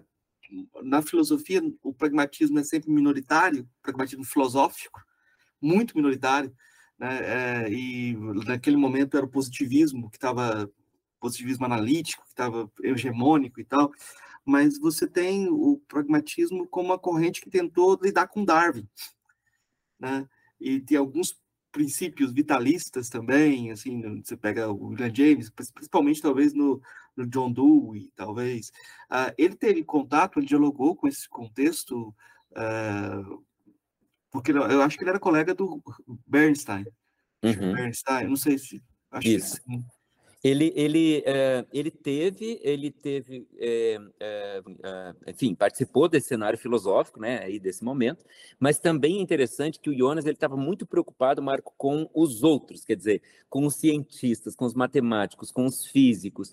Então, é, o Jonas tem uma linguagem filosófica, aliás, você falou isso, é interessante, ele mesmo diz que esta obra, o The Phenomenon of Life, é a obra mais filosófica dele, né? É curioso, porque ele ficou muito famoso com a, a parte ética, mas uh, ele diz essa é a obra mais filosófica. É curioso também que é ela que oferece, e aí um leitor do Jonas, ou quem quer ler o Jonas, às vezes uh, cai num certo um certo problema com o problema da fundamentação da sua ética, né? Porque não leu o princípio, é, desculpa, porque não leu o princípio vida, não leu o The Phenomenon of Life. O The Phenomenon of Life é muito filosófico e é precisamente aí que ele se apresenta como a, o fundamento da ética do Jonas, porque a ética do Jonas é fundamentada ontologicamente. Quem não leu o The Phenomenon of Life fica com a impressão de que não está bem fundamentada, que tem problemas. Mas a, as, as, respostas, eu acho, devem ser buscadas aí. Então, só para dizer, eu acho que o Jonas dialogou com o contexto dele, estava muito eh, participou ativamente disso, mas se alongou também para além disso para pensar é, como é que a ciência, o que a ciência dizia, né? Então, o Jonas teve muitos amigos, inclusive assim, amigo de frequentar casa, né, como é, grandes cientistas, economistas, físicos, ele sempre teve um interesse muito grande de levar a filosofia a, esse, a esses extremos, vamos dizer assim, né, essas fronteiras aí, e eu acho que a obra dele se manifesta assim, quer dizer, no caso da gnose, toda essa fronteira com o mundo religioso, com a interpretação da história das religiões, né? Depois, agora com, com cientistas, né? com os biólogos, físicos, no caso da, da, da, da responsabilidade da ética com os médicos, com as com os, os, biotecnólogos, né, também com os, uh, né, os, o, que a gente chama hoje de climatólogos ou climatologistas, né, os estudantes, os estudiosos do clima. Então, o Jonas muito preocupado com esse cenário também científico, né? E claro, está em Nova York, enfim, está nos Estados Unidos, onde tem um florescimento desse movimento. Né? A gente passar desse momento da, da, da vida para o momento da responsabilidade é um prolongamento ético-político das consequências do que ele formulou filosoficamente, é, seria um passo, esse, esse tipo de passo, porque eu fiquei pensando como alguém que lutou na guerra, uh, na guerra contra os nazistas, como a filosofia da vida dele tinha implicações políticas, né? Uhum. Você sabe, Marco, essa é uma das grandes questões do Jonas. Há um certo consenso, assim, que eu não concordo. Aliás, ontem mesmo terminei um texto que eu estava discutindo precisamente isso, que o Jonas teria deixado um pouco em aberto o problema político, porque é bem óbvio, né? Você mesmo já identificou. Quer dizer, depois disso, o que, que resta? Resta um problema político, né? Mas a, a, alguns criticam o Jonas, dizendo, ah, mas o Jonas não levou a, adiante isso. Eu não concordo, eu vou tentar, tentar te mostrar por quê. Mas eu acho que, então, antes de chegar nisso, eu vou tentar é, voltar um pouco. Então, o, temos que lembrar que The Phenomenon of Life tem, do, do, tem nove capítulos, na versão que nós temos aqui em português, e a partir do nono já tem uma coisa chamada transição. Olha que interessante, porque aí já entra nessa. Quando ele entra em transição, entra em assuntos, em questões, são textos sobre o homem, sobre a vida humana, portanto, sobre as questões éticas ligadas a esse, a esse a essa questão da vida. E é interessante porque, claro, uma filosofia da vida tem que ser também uma, filosofia, uma antropologia, em outras palavras. Uma filosofia da vida tem que ser uma antropologia. O Jonas entende que Darwin fundou uma, eh, né, eh, eh, não sei se fundou, mas vamos dizer assim, ele exige uma nova antropologia. Então, agora nós temos que formular uma nova antropologia, porque agora o homem está recolocado no âmbito da vida. E ao fazê-lo, então, Jonas não só faz uma filosofia, uma filosofia do homem, nesse sentido, uma antropologia, né, um estudo do homem, agora como membro da natureza e não como distante dela, e formula, então, uma ética fundada nesta antropologia que, por sua vez, se funda numa ontologia, numa, né, numa fenomenologia da vida. Então é interessante pensar qual é o movimento aqui. Basicamente, a questão do Jonas é a questão da, uh, vamos dizer assim, de como esta vida, vamos dizer assim, portadora de atividade espiritual deve ser reconhecida como um valor intrínseco. Esse é o problema. Veja, uh, e aonde está a resposta? É bem simples, em pouquíssimas palavras, até pouco, vamos dizer assim, pouco filosóficas um, ou pelo menos pouco técnicas, né, no sentido filosófico técnico. A, questão é assim: a vida, ela de alguma forma, quando ela se manifesta, a gente já viu, se apresenta de né, como como corpo e como e como matéria. Desculpa, e como e como espírito. Então, quando eu penso esta forma de vida que é já então portadora de espírito, e eu penso essa vida a partir de uma teleologia. O Jonas fala de tudo que reivindica hoje su, o, o, reino dos fins. Então, ele diz: nós precisamos pensar que não é mais, então, só o homem o reino dos fins, mas tudo que vive é uma finalidade em si mesmo. Mas qual é a finalidade que a gente encontra, por exemplo, numa flor, numa orquídea, numa lesma ou num papagaio da Amazônia? Qual é a finalidade dessa vida? O Jonas, ou como é que eu identifico esse finalismo? Né? O Jonas diz entendendo o seu próprio testemunho. O testemunho da vida é o da autoafirmação, a vida de sim para si mesmo. Se a vida de sim para si mesma, então eu logo concluo que a vida é boa. Por quê? Porque se vida não fosse boa, se viver não fosse bom, as pessoas, no geral, uh, os seres em geral, não iam viver. Eles não gostariam de viver se a vida não fosse boa. Então, o fato de que a vida é, nesse sentido autoafirmativo, que ela tem uma finalidade, aliás, qual é a finalidade da vida? Não é nada fora da vida, é só a vida mesma. A finalidade da vida é auto-persistir, né? auto, vamos assim, constituir-se, é existir, é, é permanecer viva.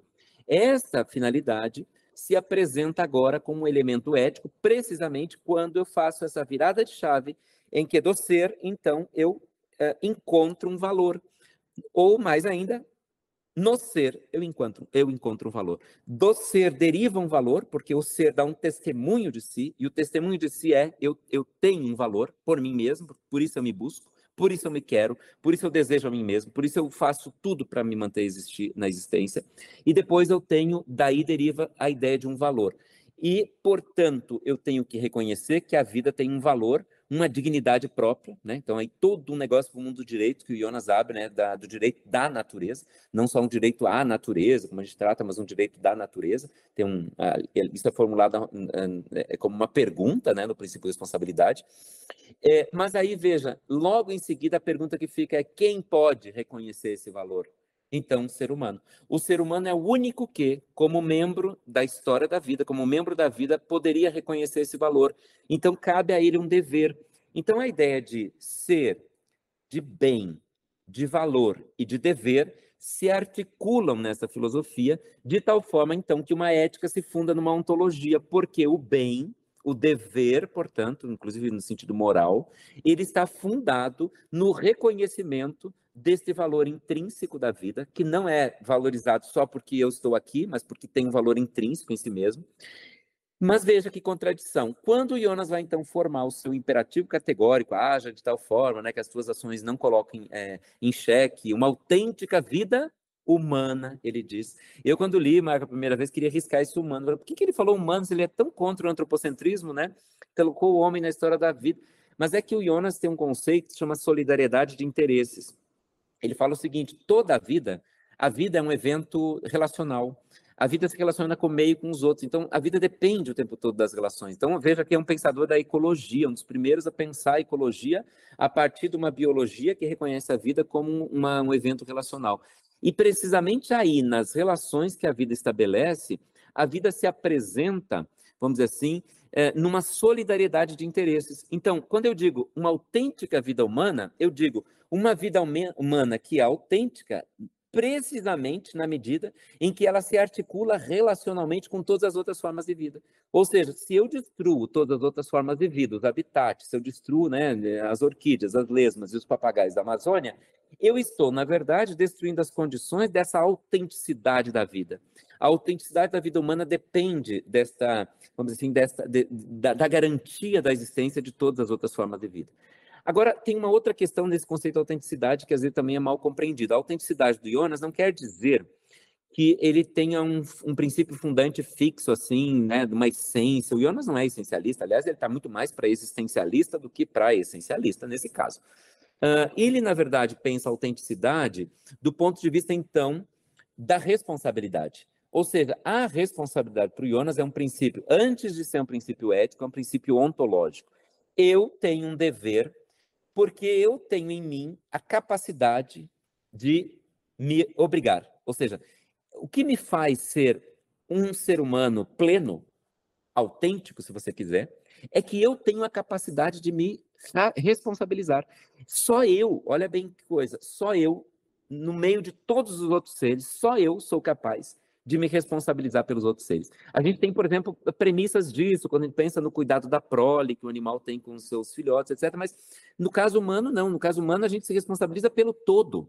Só o homem pode fazer isso. Então quer dizer que ele tem alguma coisa nele que faz parte, entre aspas, da sua autenticidade, sua essência, que só ele pode ter e que, portanto, ele tem que realizar, porque se ele não realiza, ele mesmo não se realiza plenamente como ser humano. Então, o que é uma vida autêntica? É uma vida capaz de responsabilidade.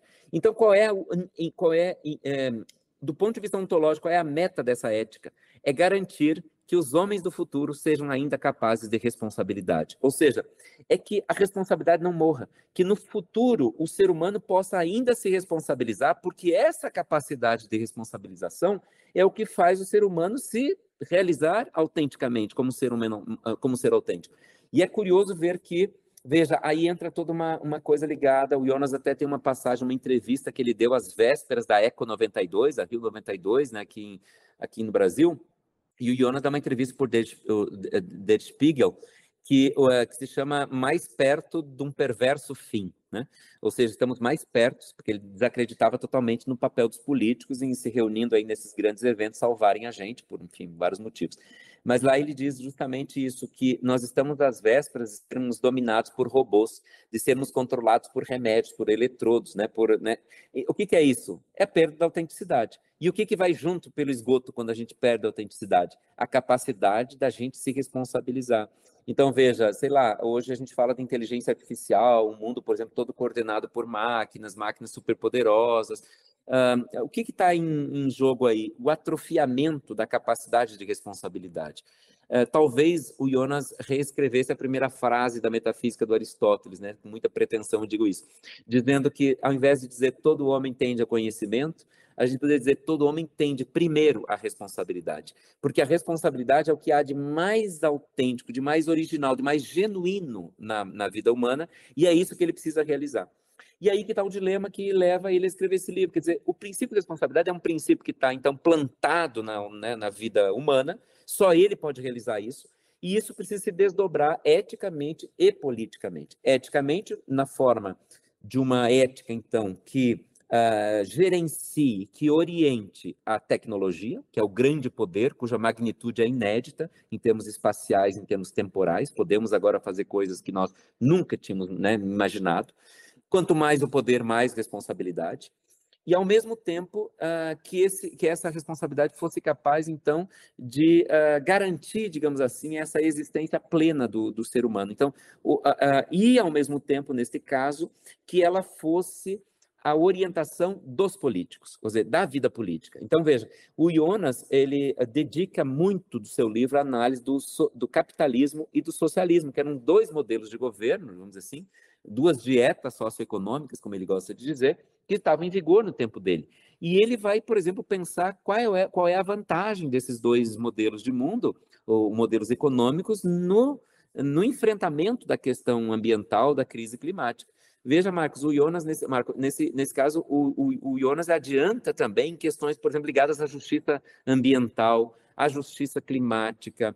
Por exemplo, muito do que hoje está em torno aí do debate sobre o Acordo de Paris, as COPs, etc., o Jonas tematiza. A questão ligada, por exemplo, à, à justiça intergeracional, né, não fazer para gerações do futuro, né, é, é né, quer dizer, não, não impedir que elas mesmas possam resolver os problemas que, que por acaso elas tenham que, que enfrentar. Ou seja, tem aqui uma série de elementos que levam Jonas a, a pensar o mundo da política, levar todo esse debate para o mundo da política a partir de uma convocação ao homem público.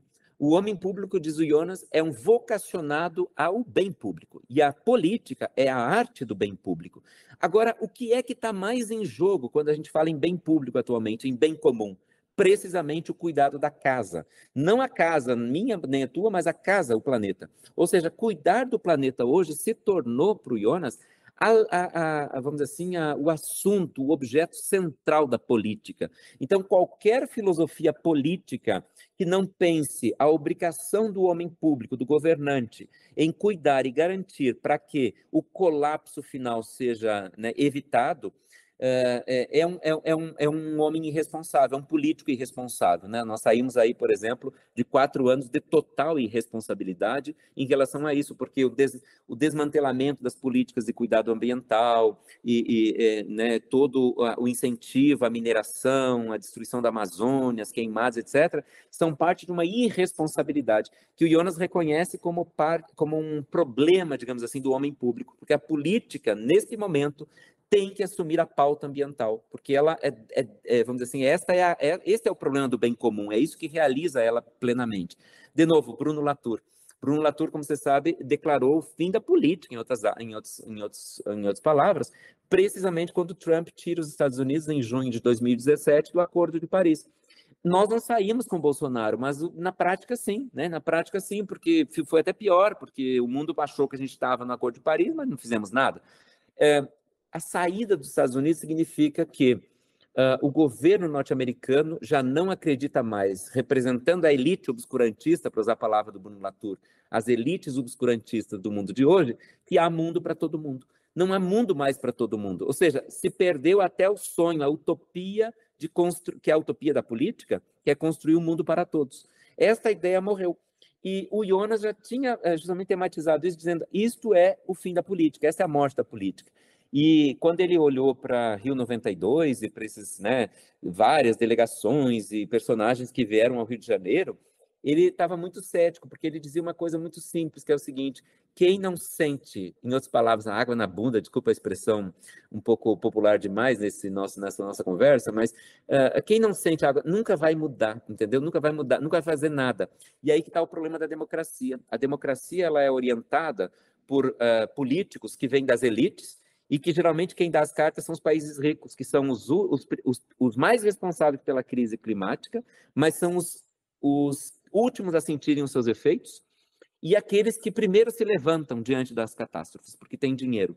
Então, não é deles que a gente espera nenhuma mudança. Então, é um descrédito da política, da grande política, da política internacional, porque ou esses, é, é, esses líderes né, é, começam a, a, sentir já a água né, chegando, a tragédia, ou, ou, eles se dão conta e sentem, vamos dizer assim, é, na pele, vamos dizer assim, essa experiência da catástrofe, ou eles nunca vão fazer nada.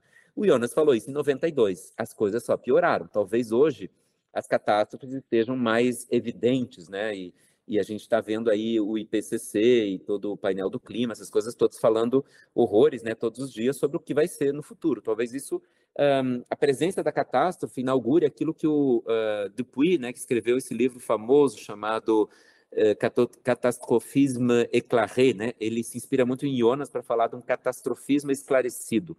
Eu chamo isso de um catastrofismo metodológico, que é aprender da catástrofe mas não como fazem os colapsologistas, que é para a gente viver na catástrofe. Se trata hoje, então, de uma ética de Onas, que é uma ética baseada no temor, então ele tem esse famoso heurística do temor, que imagina o futuro, dando preferência para o prognóstico negativo. Ou seja, para quê? Mas não para que, não para que esse, esse prognóstico aconteça, mas justamente para despertar isso é um ato político, veja, despertar as consciências para que a gente possa agir agora para impedir que esse pior aconteça.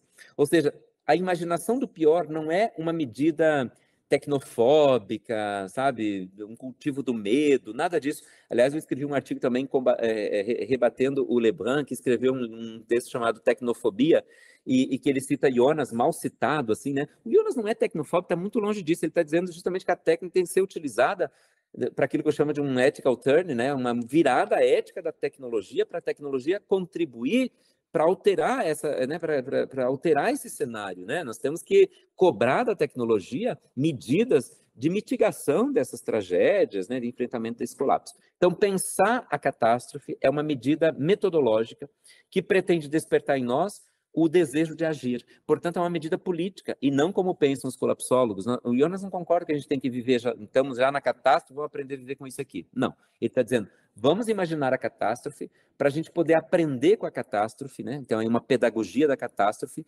para que a gente possa primeiro evitá-la, e, se não for possível, para que a gente se prepare para que quando ela chegar, a gente esteja mais preparado.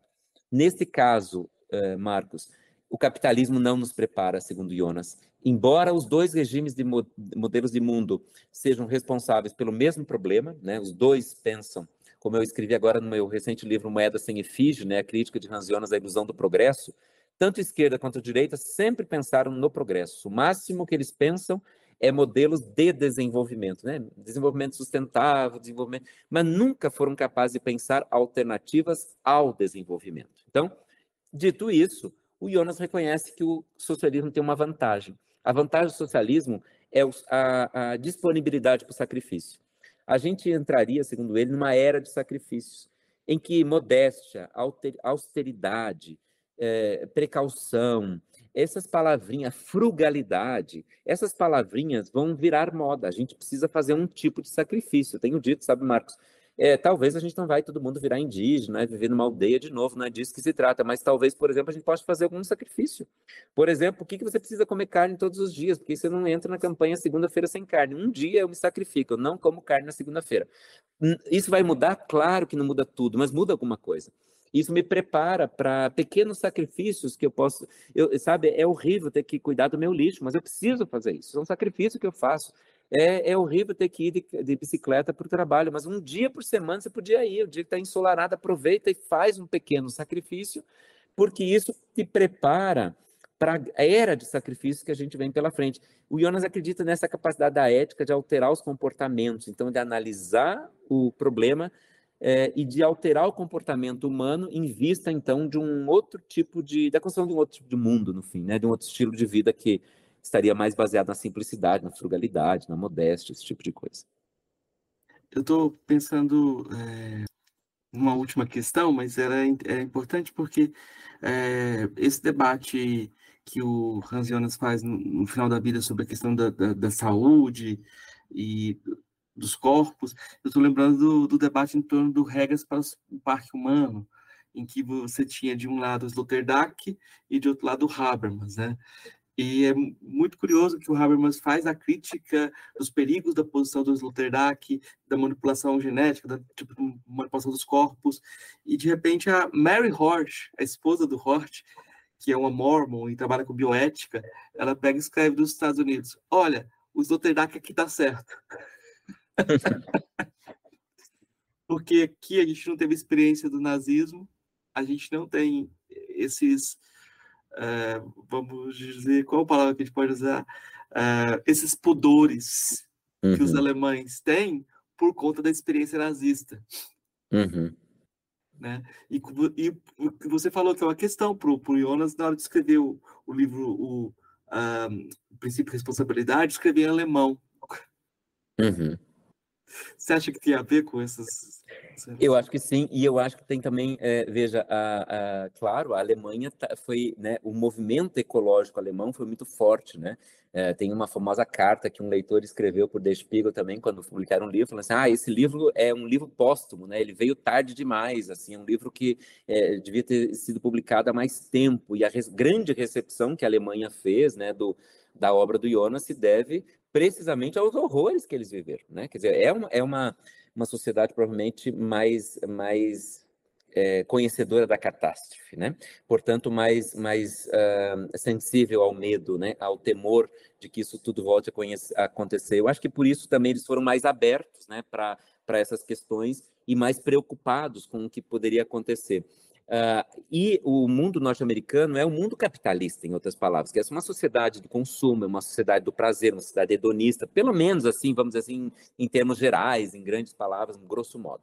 Uh, obviamente, isso não é tão verdade assim se a gente olhar mais de perto com uma lupa. Mas esse é um pouco o, o clima que o Jonas identifica. Existe na sociedade norte-americana uma, uma, é uma sociedade menos preocupada com essas questões. E o Jonas, veja, mesmo aí, ele se, olha o título do livro, uh, de, de, um dos artigos mais importantes desse livro, Técnica, Medicina e Ética, que, como eu disse, só foi publicado em alemão, é, mas vários artigos foram publicados em inglês. Um deles se chama Against the Stream, Against the Stream, ou seja, contra a corrente. O Jonas já identificava que a posição dele no campo do, como eu disse, o Jonas usou só uma, uma vez a palavra bioética, foi bem ampassando, assim, não tematizou. Mas vamos dizer que isso aí seja parte do pensamento da bioética que nós conhecemos hoje. O Jonas, ele, ele sempre se manteve numa posição muito... É, vamos, vamos falar em, em, com todas as letras, muito conservadora, se comparada a vários, vários né, teóricos norte-americanos. Que o Jonas disse: peraí, esse negócio de cuidado com esse negócio de transplante de órgãos, esse negócio da morte, declarar morte, é, morte cerebral, isso é um problema, porque primeiro você voltaria um dualismo, né? Então morre a mente, mas não morre o corpo. Então que dualismo é esse? Será que o corpo não tem uma verdade aí que independeria da mente, etc? E depois o problema da, né, de quem decide, enfim, ele tematiza várias coisas os cuidados ligados à, né, à criação da vida em laboratório, vida in vitro, né, o chamado direito de morrer, né, discutir aí o direito de morrer, mas ao mesmo tempo ele é muito veja muito hoje mesmo né está saindo aí o novo a nova nova encíclica do Papa sobre as questões climáticas e a gente sempre fica na expectativa de que ele cite Jonas seria bom porque né tem tanto a ver né mas ele não citou mas eu, eu desconfio que seja por coisas desse tipo por exemplo o Jonas falou muito mal do Papa nem sei quem era em, 1900, em 1992, que é João Paulo II, né? por exemplo, em relação às políticas demográficas, né? a questão da, da, da, do crescimento populacional. O Jonas ele é convencido de que nós deveríamos implantar políticas de diminuição populacional, porque é, o aumento exacerbado da população humana leva, leva ao desgaste do meio ambiente. Então, ele questiona duas coisas: o estilo de vida, perdulário, etc., mas, ao mesmo tempo, o aumento populacional. Então, uh, nesse sentido, ele era até bastante avançado em relação ao que pensavam os conservadores, que queriam né, manter, sei lá, essas, uh, essas, essas a moral, vamos dizer assim, do controle da natalidade, segundo o que dizia a igreja.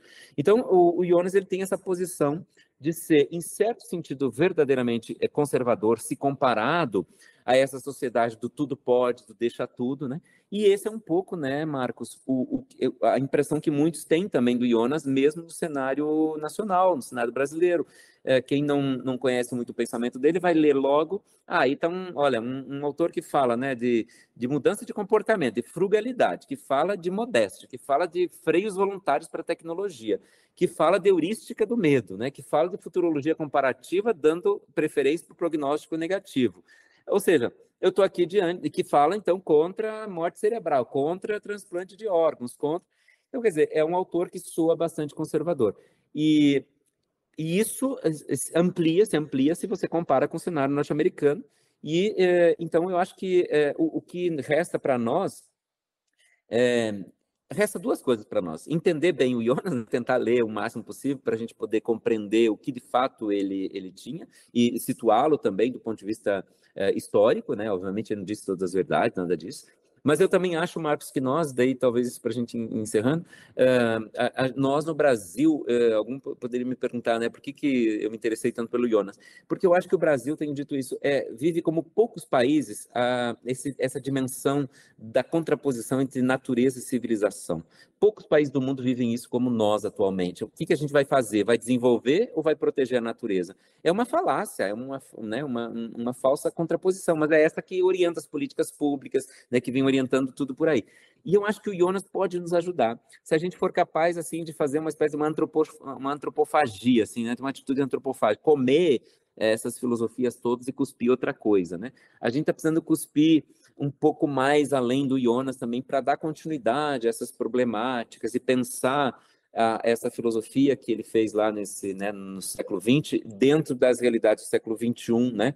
Pensar, por exemplo, como eu desenvolvi nesse livro do Moeda Sem Fiji, o conceito de progresso com precaução, o que, que significaria isso, como, por exemplo, Jonas se relaciona com as teses do pós-desenvolvimentismo, do, do, do, da redução do crescimento, do decrescimento, né? as questões ligadas à justiça climática. Eu, quando ouço Lula falando agora na, nesses eventos internacionais, a gente fala, pô, isso aí o Jonas, né? leu Jonas e tal. É, porque, no fim, é, é assim, quer dizer, é, é, é ler um pouco isso e tentar identificar formas de trazer esse pensamento para a gente pensar o Brasil, as questões ecológicas, os desafios que são nossos hoje. Né? É, mas eu tenho três perguntas que eu faço para todos os convidados, professor. Eu vou fazer para o senhor a primeira mais simples de todas, aquela que o senhor lida todo semestre. O que é filosofia? é a mais difícil das perguntas, né? É, eu acho que, sabe que eu vou aproveitar o Camus para falar que a filosofia é uma resposta, e você citou agora uma coisa parecida, né? É uma resposta para o problema da morte. E, e ela é uma resposta de dois tipos: a gente entendendo o que é a vida e a gente alterando o modo como a gente vive. E fazendo isso, a gente responde o problema do, do, suicídio, né? Vale a pena viver? E eu acho que agora com o Iona a gente aprende que o suicídio é uma coisa muito maior, é o suicídio da própria humanidade, não é só, né? Então, por que o ser humano? Por que a humanidade? Né? Por que é, ainda a vida no futuro? Né? Por que preservar isso tudo? E eu acho que a filosofia é hoje essa essa atividade de a gente pensar sobre isso, né?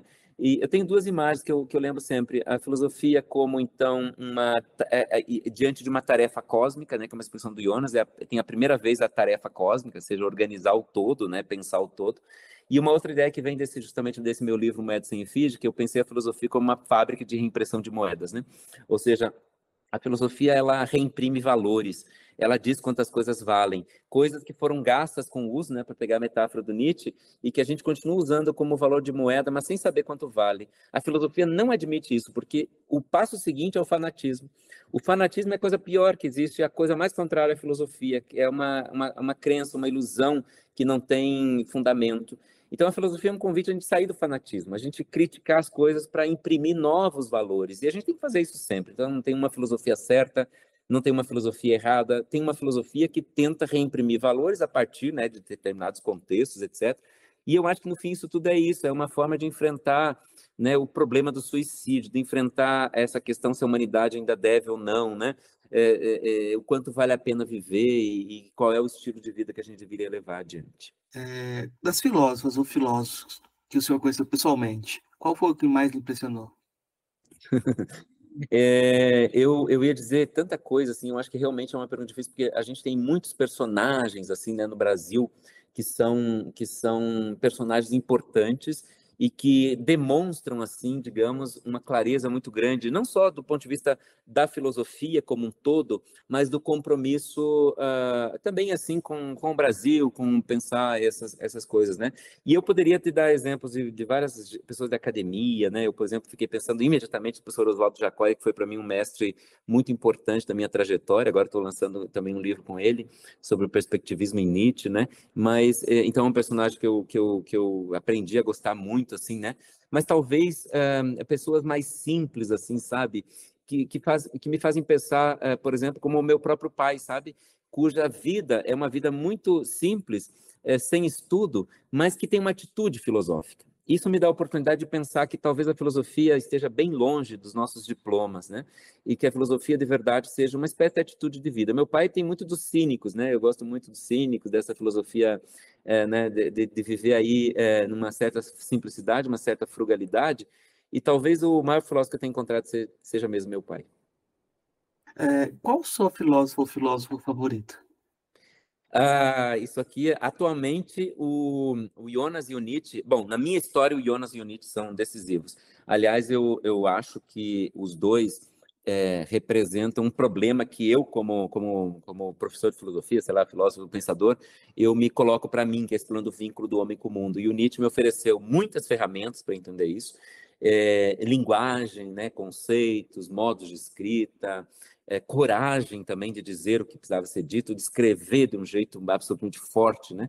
E o Jonas, que é, leu Nietzsche também, que se interessou por Nietzsche, se apropriou do conceito de niilismo em Nietzsche e trouxe isso para esse campo tão urgente como esse da, da filosofia. Então, assim, para mim não há dúvida que para mim, na minha trajetória acadêmica, assim, a, a, a presença desses dois nomes ela não só me ocupa do ponto de vista da minha, da minha, da minha escrita, do meu trabalho, do meu tempo, da minha leitura, das minhas orientações, né, das minhas leituras de, de orientação, de teses, etc., mas também me ocupa do ponto de vista existencial mesmo, né? Eu acho que eles, eles ocupam um lugar existencial para mim. Eu me encontrei com né? Tive a alegria de me encontrar com esses dois pensadores, né? de ir para a filosofia, me encontrar com eles, e eu acho que eles traduzem um pouco esse meu esforço. Mas todo esse, essa fala é recortada e todo recorte é infeliz, né? Porque eu poderia acrescentar aqui, colocar outros vários nomes, e, e a filosofia nos, nos, possibilita isso. A gente tem muitos personagens, né? Muitos uh, de ontem, de hoje, de fora do Brasil, brasileiros, né? Enfim, é, que são inspiração para a gente, né? Então, enfim, é um recorte injusto. É como na poesia, a gente não pode ser, gostar de muitos poetas. Não dá. Tem que tomar partido. Tem que se concentrar também. É, professor, eu queria pedir indicações de leitura, de filme, de podcast. É, podcast, bom, eu tenho um podcast chamado Filosofia Feijão com Arroz, né? Quem for ouvir o nosso aqui, do Marcos, pode também depois procurar. É feito com o Jornal Plural aqui de Curitiba, um jornal que é, se pretende uma voz de esquerda aqui no, no, no, Paraná, então um jornal bem interessante, vocês podem procurar também. Uh, eu gostaria de indicar, então, os livros do Jonas. Bom, eu, eu acho que o princípio de responsabilidade, todo mundo já viu, o princípio vida. É, se eu pudesse também, com, sem ter muita pretensão, com falsa modéstia, indicar o meu livro Moeda Sem Efígie, é um livro que eu acho que, de alguma forma, resume um pouco essa estratégia atual minha, né? Foi lançado agora mês passado, então, em 2023, uh, em, em setembro de 2023. É, é, que pretende uma, fazer uma crítica justamente da noção de progresso, né? E como eu citei o Latour, eu acho que o livro dele, uh, Onde Aterrar, é uma boa indicação para quem quer conversar, quer começar a pensar essas questões do, do, clima, etc., né, em torno dessa, dessa problemática que faz uma ponte com, vamos dizer assim, com as coisas que a gente vai ler em Onas e o, e o mundo contemporâneo, assim, né? Então, nessa linha aí, eu acho que pode ser esses, essas indicações. Eu estou pensando em indicar um livro seu, Filosofia da Viagem, porque vai, vai de encontro com esse, esse anseio de fazer filosofia de forma diferente de usar esses personagens como ferramentas para fazer um pensar situado. Mas o, o, o, compêndio de trabalho sobre filosofia da técnica que eu tenho desenvolvido também é uma coisa muito interessante e é uma ferramenta que você pode pegar por vários caminhos, né? É, desde, sei lá, você tem o Álvaro Vieira Pinto ali, tem o Ranzionas uhum. ali dentro. É. É, esse, essa, essa, esses dois volumes, então, que foi lançado pela Edux, né, da Caxias do Sul, é, é Filosofia da Tecnologia, seus uhum. autores e seus problemas, né, é uma, uma, grande, uma grande graça que eu tive, né, uma grande honra de organizar em nome do GT, né, um GT de Filosofia da Tecnologia que eu coordenei, agora estou coordenando o GT do Ranzionas, mas é um trabalho que a gente tem em conjunto e realmente é um livro é, bem interessante para quem quer discutir temas desse tipo. Então, é uma leitura enorme desse, dessa questão da tecnologia ao longo né, da história da filosofia.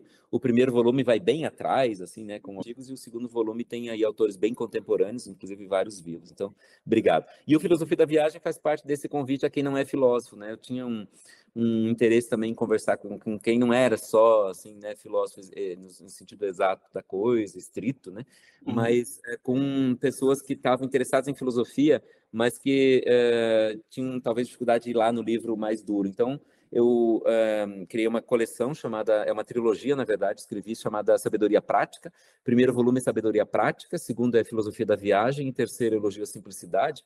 E nesse da viagem é justamente uma metáfora nietzschiana, né? A viagem como metáfora antimetafísica. Então, um livro sobre uh, como a gente sai de casa, né? O primeiro é sobre a sabedoria prática, mais o cuidado da casa. O segundo é mais o sair de casa. Então, um livro que eu gosto muito. Obrigado pela, pela, pela, pela lembrança, viu, Marcos?